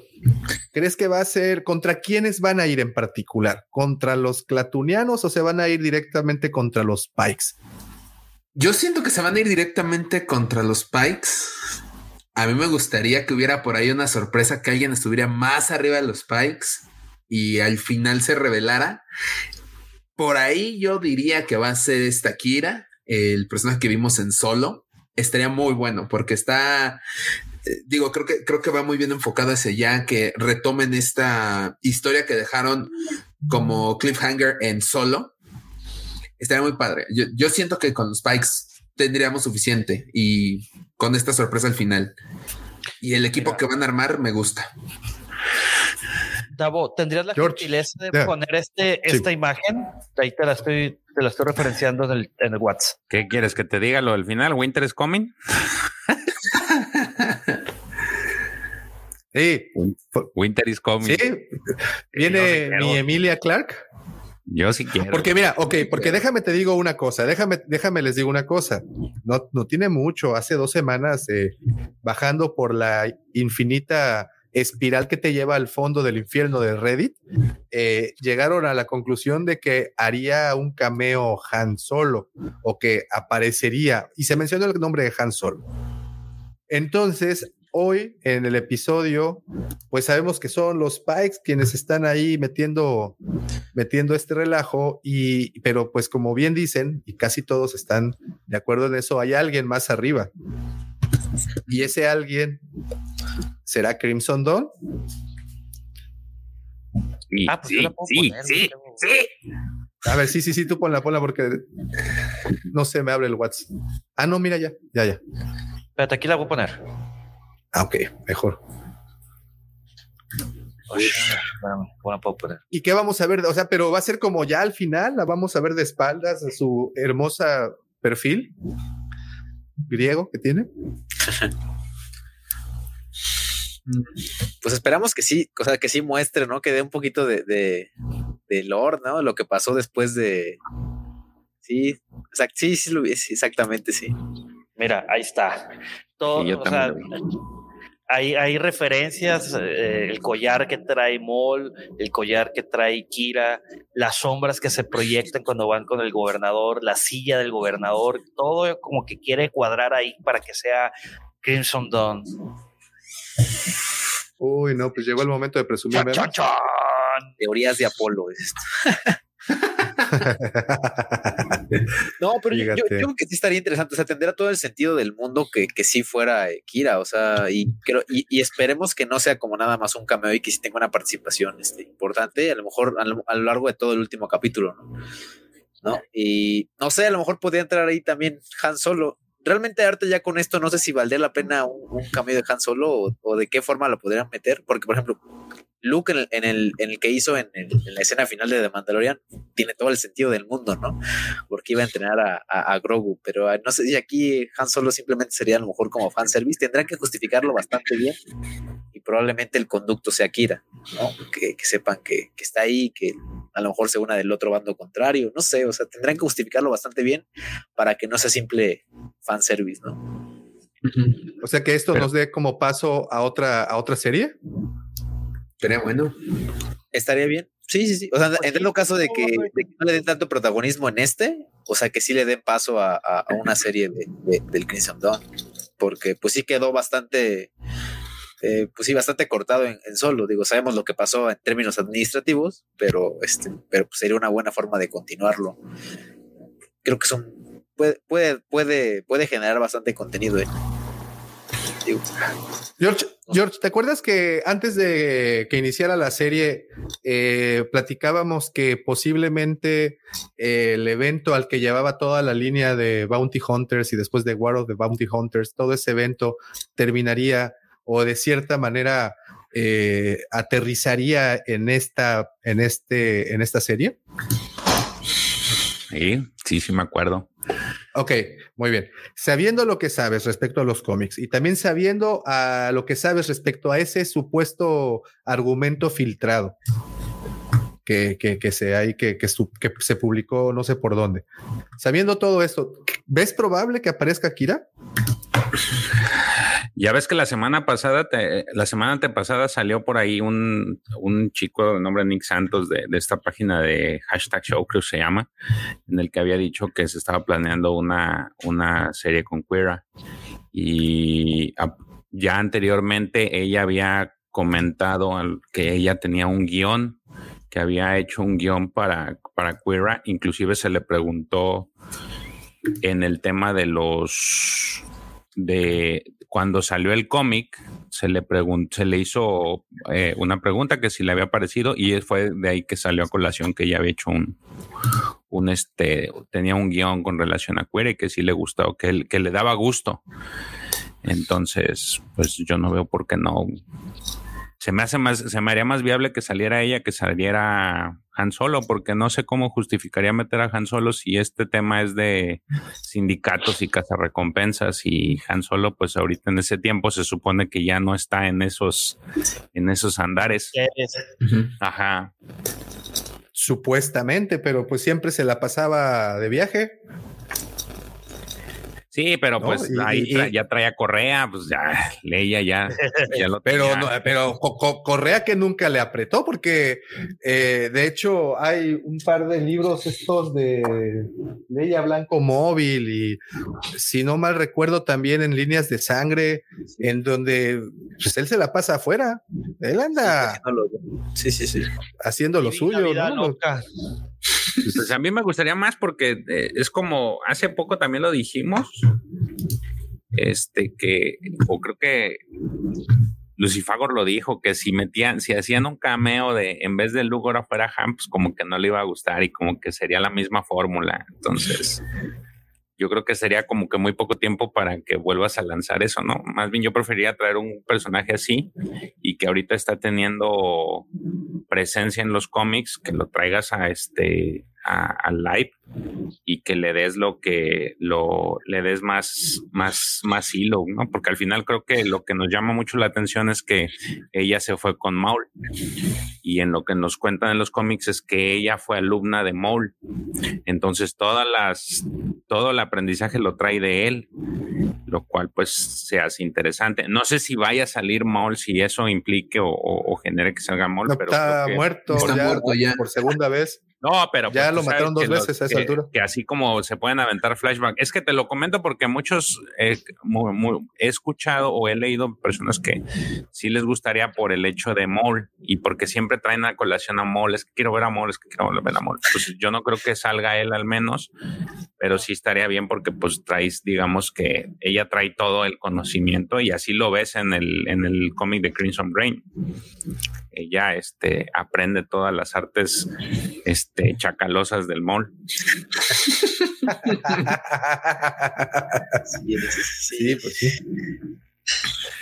Pues estaría interesante, estaría interesante ver qué, qué pasa.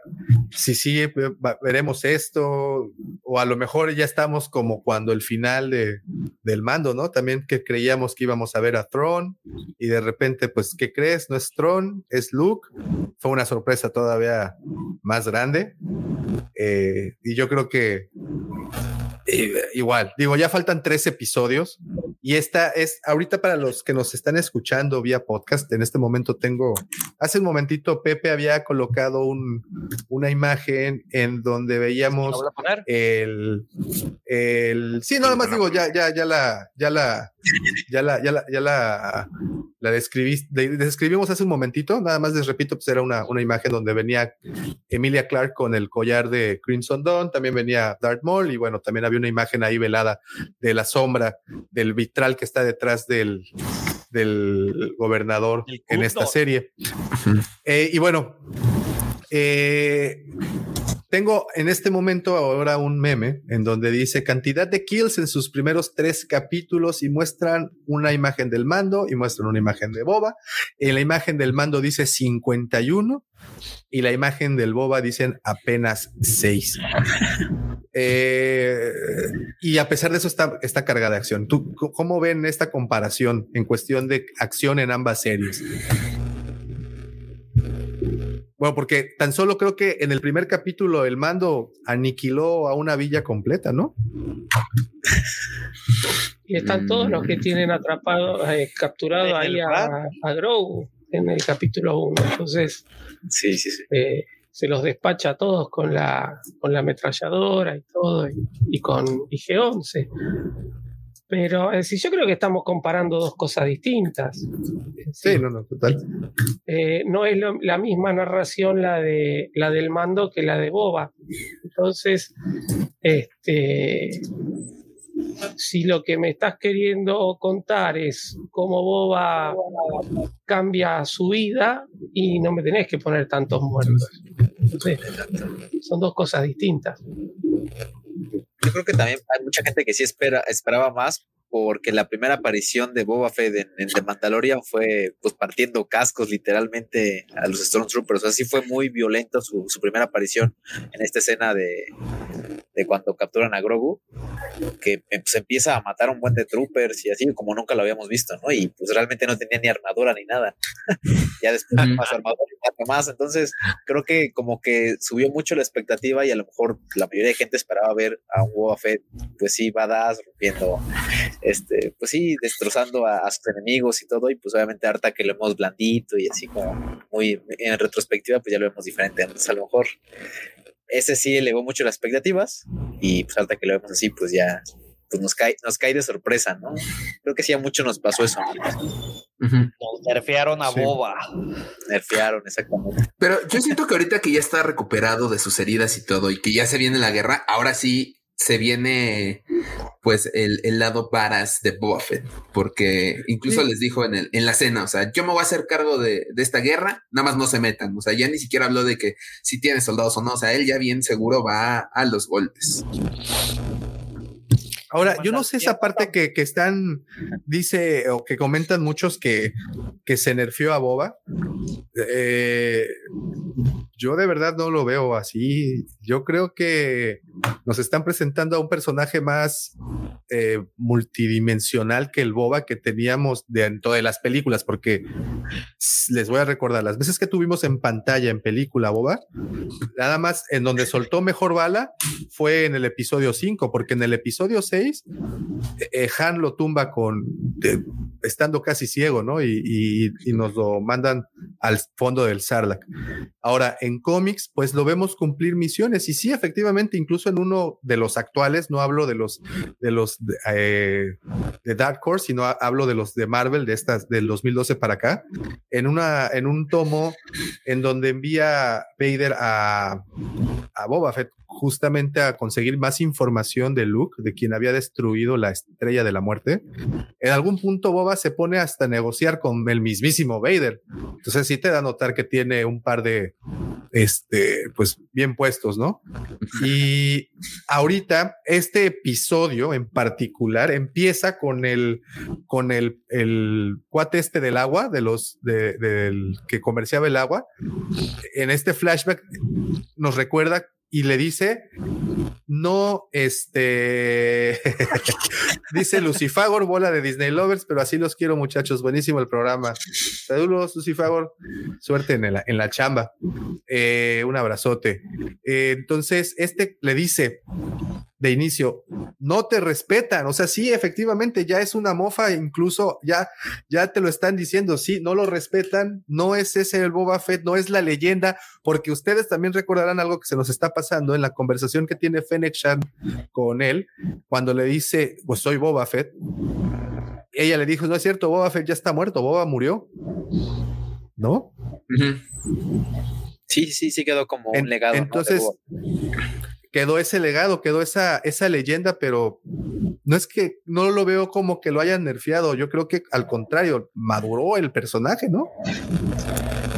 Yo creo que no lo nerfearon con su versión, este, pre, pre- bueno, de Boba Fett, o sea, de cazarrecompensas. Yo creo que lo nerfearon con su versión de, Mandalorian. A eso me refiero, porque, por ejemplo, en ese momento todavía no estaba curado con el tanque de Bacta.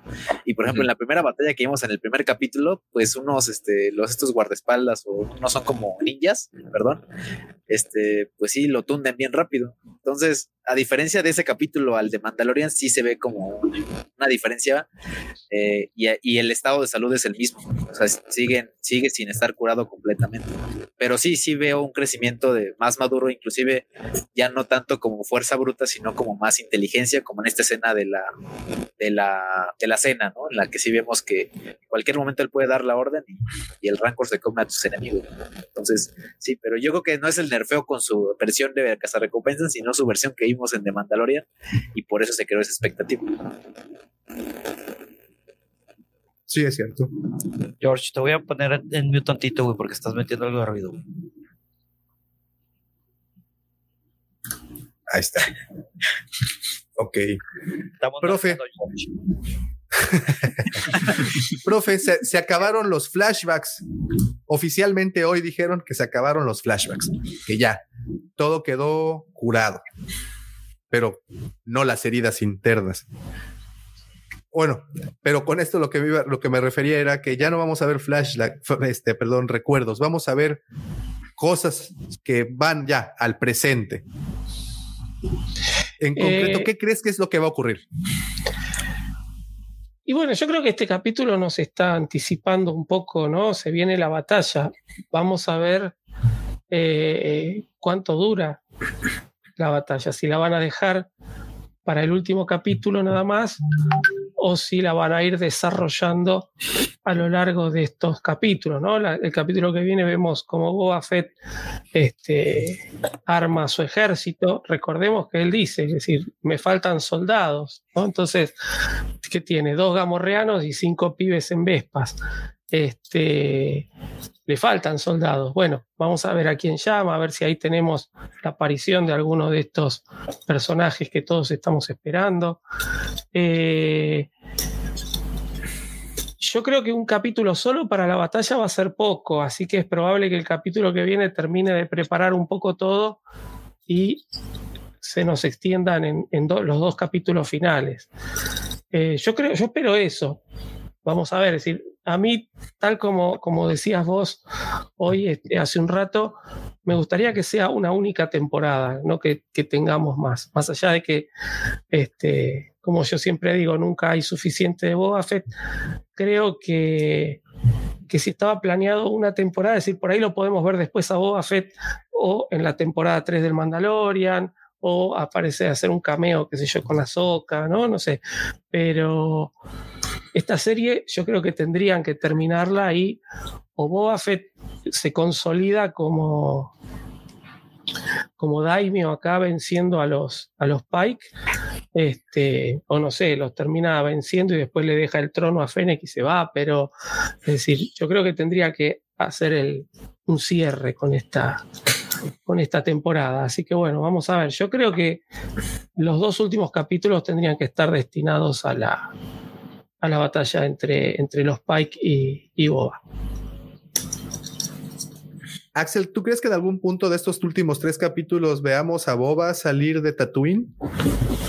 Mm, No, lo, a lo mejor ya muy al final, dándose cuenta que no, tal vez no tiene totalmente para, madera para ser líder y prefiera salir al, al espacio y hacer recompensas de nuevo, que lo dudo mucho, pero no, yo veo más a Boba ya de fijo en Tatooine y que a lo mejor sí, como dice el profe, no, no se haga una segunda temporada de The Book of Boba Fett, pero sí sea un personaje ya recurrente en otras series cuando visiten Tatooine, o sea que ya sea un punto de referencia en este planeta.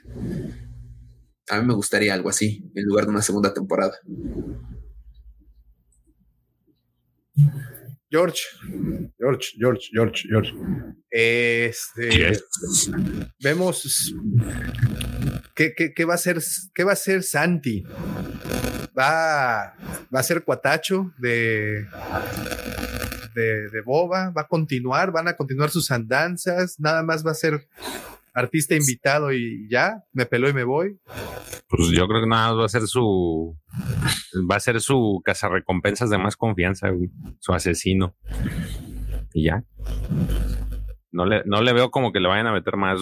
Y tampoco me quiero esperanzar porque así andábamos diciendo que en Bad Batch que iba a salir no sé quién, que todos andábamos bien emocionados y al final no salió nadie. Entonces no me quiero, no me quiero emocionar. Pero sí estaría bien que saliera Cuira. Es lo único que te puedo decir que, pero tampoco me quiero emocionar. Este, no veo más.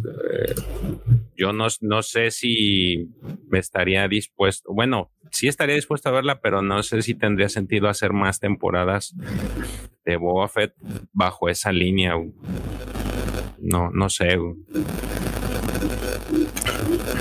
Creo que también coincido una temporada y ahí nos vemos. Ya si quieres ahondar, pues tienes libros, tienes cómics, ya ahí puedes hacer lo que quieras, ¿no? Pero, pero así vi- visual, no, no sé, creo que como te lo están dando, no esperaría que fuera más porque va a pasar de que al final lo vas a querer convertir como este Griff, de que él ya era así como el, ¿cómo terminó el Griff Cargan? Como eh, gobernador o algo así, y pues por ahí no va, pues eran, trabajaban en el, en este lado, delgada línea entre el- la justicia y el deshonor, y como que ser así, pues no, no, no sé, no, no se me hace, pues. Sucede. Aquí un futbolista puede llegar a ser este presidente municipal y todo. Entonces, ¿por qué no? ¿Y qué tiene? ¿Y qué tiene? Pasa en la vida, puede pasar. Tiene, pues, Es un reflejo de la vida cotidiana. Sí, es completamente, ahí completamente de acuerdo. Sí, este, y, y pues bueno, quienes, eh, vamos, la, eh, yo sé que en este momento, eh, pues ya no vamos a tener más flashbacks, ya creo que asumimos todos cómo conocen al mando. A mí la única duda que me queda es por qué... eh, tarda tanto en localizar su armadura? Y esto, y esta era la misma duda que tenía desde el Mandalorian. ¿Por qué viviendo en Tatooine, Cod Van y él, eh, va a recoger su armadura con el mando a Titan? ¿Por qué no, por qué no desde un inicio, de alguna forma, debió enterarse que Boba Fett estaba en algún lugar. Era lo que decía, ¿no?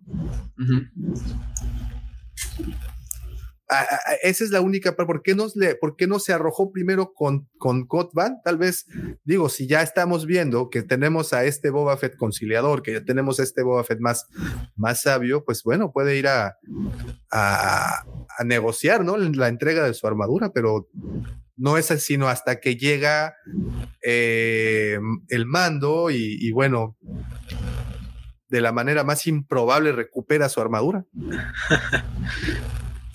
No sé, no sé qué piensen al respecto. Él sabía que la armadura la tenía Coban. Porque No sé si lo sabía, era pero- en un pueblito perdido en el medio del mar de las dunas. Porque Que ya ni en el ¿cuánto mapa estaba. 10 casas. 10 casas tiene como mucho. ¿Cuánto tiene Mospego? Entonces, Uh, no, pues capaz que- nada, pero Capaz que no sabía que estaba ahí. Y después Pero imagínate- cuenta Después de que matan al Dragon Crate y el mando se, se, hace- se, hace- se sube al, al, fa- al, al, al, al Falcon, iba a decir. Se sube al Razor Al Crest. Razor Crest. Va.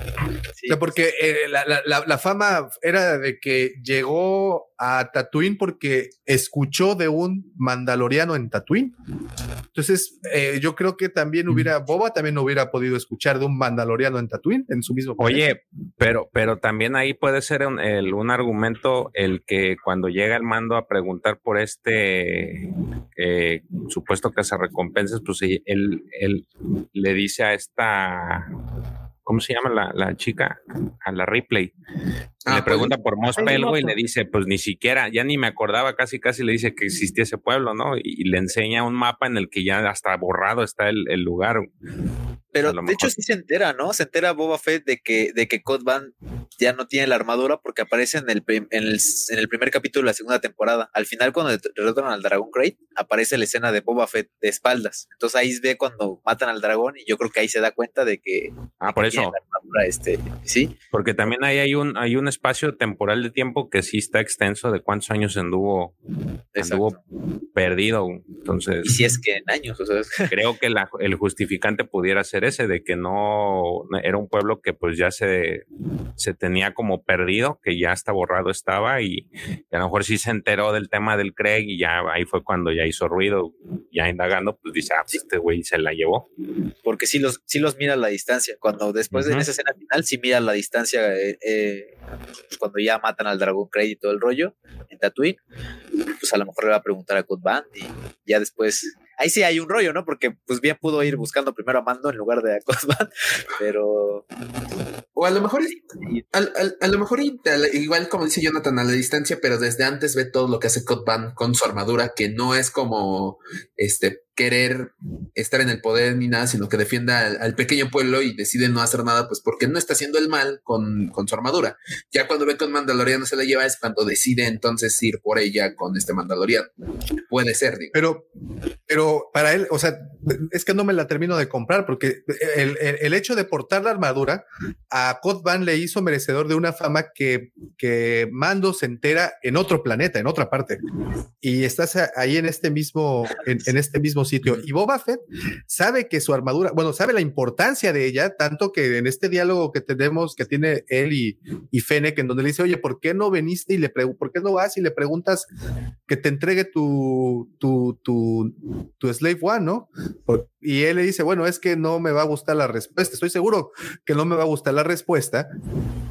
Eh, y ahí le dice, es que sin mi armadura, pues no soy tan convincente. O sea, sí es algo esencial para él. Y A lo lo mejor- sé. podría ser a- lo mejor- tener este anonimato, porque a digo lo que mejor muerto sirve mejor, o sea, es- todos piensan que está muerto y así es, este, pues a lo mejor puede hac- hacer mejor las cosas, probablemente puede ser otra, otra justificante de por qué no quiere darse tanto a conocer. Y Sí. recordemos que también quien le da el dato de la, de la armadura es un pues, traficante de, de, de Beskar, o sea, sabe, él debe saber estos datos muy específicos, entonces pues por eso le dan como esos pitazos que a lo mejor Boba Fett con, con lo que tiene o con lo que tiene al alcance, que realmente no tiene en ese momento muchas, muchas cosas, pues no, no puede tener este contacto. Siento que la pieza que nos falta es este que recuerde que quien le quita la armadura pues son los Yaguas, porque él se queda con la idea de que la armadura ya la perdió en el Sarlacc, o sea, incluso se le dice esta Fennec, o sea, ya cumplió su misión que fue salvarte del ácido del Sarlacc. ya deja la armadura ahí. Entonces, a lo mejor lo que nos hace falta saber es cómo se entera que la tiene este de Marshall.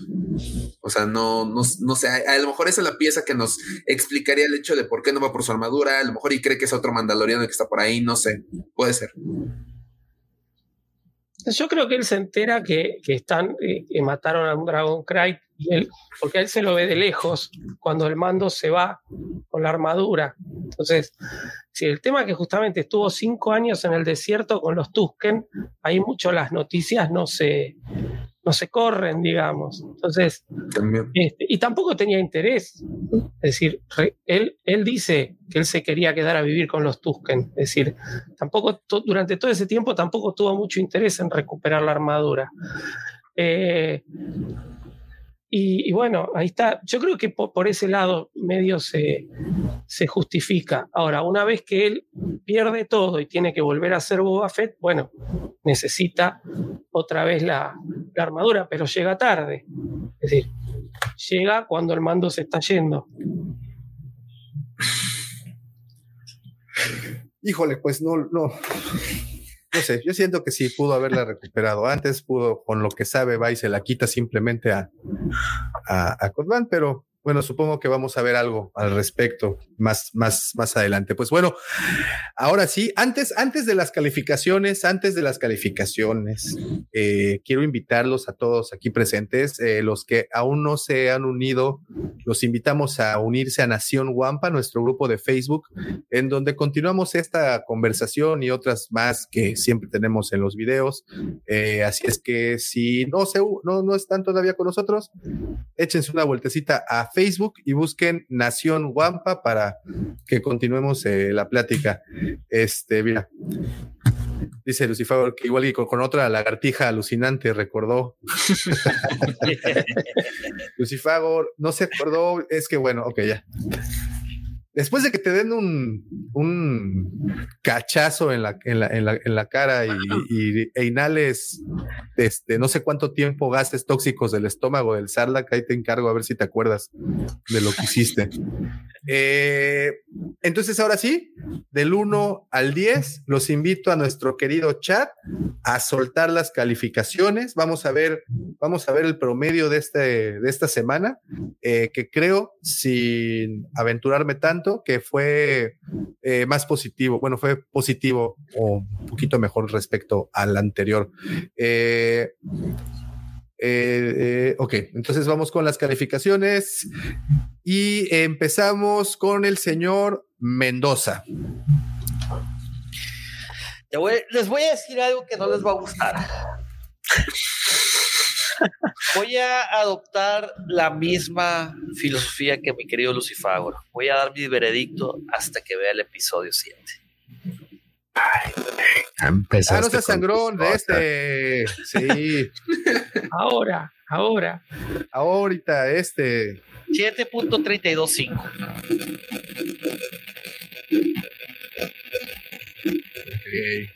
George, estás metido ruido. Ok. Mira, mira, mira. Híjole. Te pasas. 8.7, 8. Profe, Siete.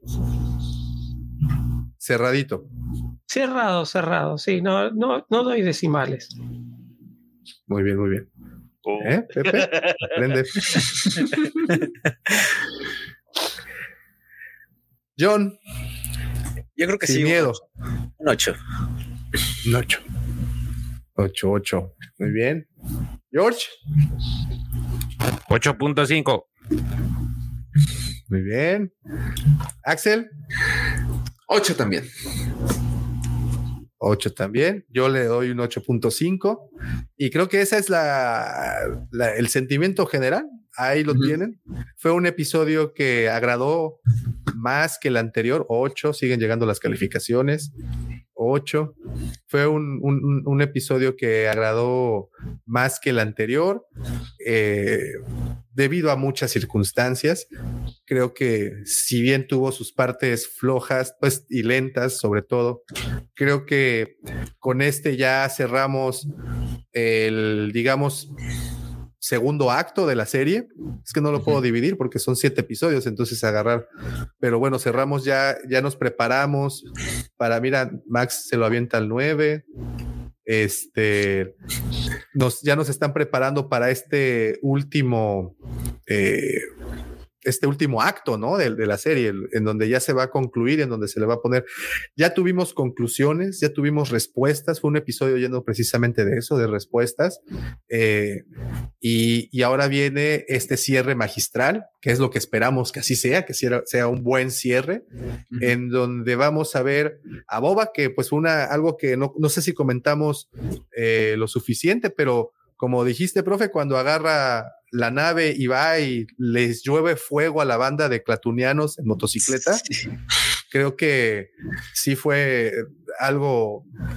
Se, se, notó que estos no van a tener poder alguno. Ya él con la nave, dudo mucho que alguien se le ponga ya el tú por tú. No sé qué piensen. Sí, sí, sí. sí. No, y aparte hizo un comentario Fennec, ¿no? Que dijo, o sea, ahí luego, luego se ve que sí fue quien mató a los dos, que no fueron ellos, ¿no? Cuando le dijo, no creo, no creo muy probable que esta banda de, que estos bandidos hayan matado a los Tosken. Entonces, allá sabemos que sí fueron los Pikes y fue realmente obra de ellos. Uh -huh. Ok, ok. Pues bueno, muy interesante, bastante interesante que, que la calificación subió en promedio con respecto al, a, al episodio anterior. Eh, está gustando. Yo espero que los siguientes tres episodios pues vayan más, más para arriba y que, y que nos dejen eh, pues satisfechos al menos, ¿no? Yo sé que nuestras expectativas, con, sobre todo con un personaje como Boba Fett, que por tantos años hemos tenido y nos hemos creado nuestras películas y nuestras historias y, y lo hemos eh, de, de, cierta manera pues puesto en un pedestal muchos de nosotros como incluso personajes favoritos y todo, todo esto. Y ahora que nos lo entregan, pues es difícil llenar las expectativas de cada uno. Y, claro. Pero en, en, general creo que sí está agradando este modo de historia. Eh, creo que también quedamos de acuerdo que, que, no merece una segunda temporada, que ojalá se quede en esto y que Disney continúe con estos proyectos en donde nos entregue películas extendidas de este de siete, ocho, ocho episodios, pero cosas de muy buena calidad, ¿no? Que sí. creo que ese es el, el, al final el, el, el propósito y, y, y pues tener variedad al respecto. Entonces, pues vaya, eh, muchas, muchas gracias, muchísimas gracias a todo el chat desde que estuvo con nosotros desde el inicio. Gracias por sus aportaciones, Juanito, muchas gracias, Giovanni, como siempre, echándonos eh, la mano. Eh, y no puedo ir sin el último comentario del señor Lucifagor. Dice que espera que hagan un spin-off del Electro 12 Dance. Y aquí también eh, recuerda que me gustan las 12, dice. a, a, ver, ¿por qué no nos mandas mejor en vez de estar mandándonos estas leperadas? Mándanos tu calificación, por favor. Por cierto, ahorita hablando de la cantina, no sé si hablaron. No sé ya si la mandó, puso de... 4.2. Ah, sí, es cierto. Ah, sí, es cierto, 4.2. No sé si se dieron cuenta de un guiño al, al concepto de, de Chewbacca que hizo Ralph McGuire cuando dieron, cuando estaban arrancándole los brazos a, al Trasdoshano, hicieron como una toma a unos aliens y había uno muy parecido al concepto que hizo Ralph McQuarrie de Chewbacca. Ah, ok, ok, ok, a ver. Bueno, yo lo noté, no sé si ustedes como, sí se ve como, se ve muy parecido, yo lo, lo identifiqué así, entonces no sé, igual puede ser si una referencia a un guiño, estaría bastante interesante. Entonces, también creo que es lo, es lo interesante de, este, de estas series, ¿no? Que nos dan muchos guiños y muchos easter eggs, ¿no? Como la, como la, la pintura del capítulo pasado con, con, artes de, de, Star Wars. Entonces, también todo eso se agradece, por muy poquito que sea. Se agradece. ¿En, en, en qué parte de la del cuando le van a arrancar estaba? los brazos? Literalmente, creo que hacen un cuando todos están sorprendidos. Está, está dando aquí el, el, el toque diplomático la, la Twilf. Ajá. voltean, y voltean a la cámara, o sea, y como todos están como sorprendidos y aparece una, una criatura bastante, sí, como un, un, parecido diseño a lo que era el concepto de, de Chewbacca. A ver, déjame. Estoy Creo que ya lo tengo... encontré. A ver, mándalo. Espera. A ver, a ver, nada más como para. Te los manda el Instagram de este de la cueva. Ándale, sí, porfa, porque yo estoy, yo estoy tratando. Ah, mira, ya lo tengo acá. Ah, a ya, ver, a ver, ahorita se los comparto. A ver, vamos a ver si, si, si, si es cierto y lo podemos ver bien. A ver. A ver si no nos banean. No, por, por eso la puse este. ¿En, A ver, ¿Es en yo no- esta? John, ya te mandé la, la captura por, A ver. por WhatsApp. A ver si es esa. Sí, sí, para enviársela a la cueva. A ver. Justo. Sí, sí, es esta. Sí, ok. Eh, Ah, mejor, ok, mejor no las mandan para que no nos vayan sí, a sí, banear justo, porque Justo, acá está, mira. Ya le envié. al- solemos hacer eso. Sí, ya le envié a este. Al Instagram de la cueva. Muy Bien. A ver, vamos a. Oh, sí es cierto. Sí, fíjate qué buen ojo. Grande, Jonathan, grande. Sí, sí. Es que sí son como muy característicos esos personajes. O sea, sí, saltan. Sí, sí, Sí, a ver, a ver, aquí va. Y sí estaba Digo, y es para cuando, para los que nos escuchan, es donde les invitamos a darse una vueltecita al canal de YouTube para que vean las referencias. Y sí, mira, ahí está este que tengo justamente aquí arriba. Es como el primer concepto, boceto que, que Ralph McQuire hizo de Chewbacca. De hecho, por ahí hay una figura de, del 30 aniversario de, de este, sí, efectivamente. Oye, qué buen ojo, ¿eh? Sí, sí, sí, no, no, no, no lo había notado. Nada más que este pues está refinado, ¿no? Ya se ve que trae Sí, ya está. Trae Ya este, está ropita más nice. Pues listísimo. Señores, muchísimas gracias. Recuerden que este episodio sale publicado en su versión audio en Spotify, iVoox, eh, iHeartRadio y todas las demás el día viernes para que inicien su fin de semana. Si quieren repetir todo y escuchar todas las opiniones, referencias y pues todo lo que aquí dijimos, ahí estará. Señores, muchísimas gracias por habernos acompañado estas dos horas en Hablando del libro de Boba Fett, episodio 4 no nos podemos despedir sin antes recordarles, o más bien desearles. Que la fuerza los acompañe. Gracias, profe. Hasta el sábado. Recuerden que tenemos programa el sábado. Bye.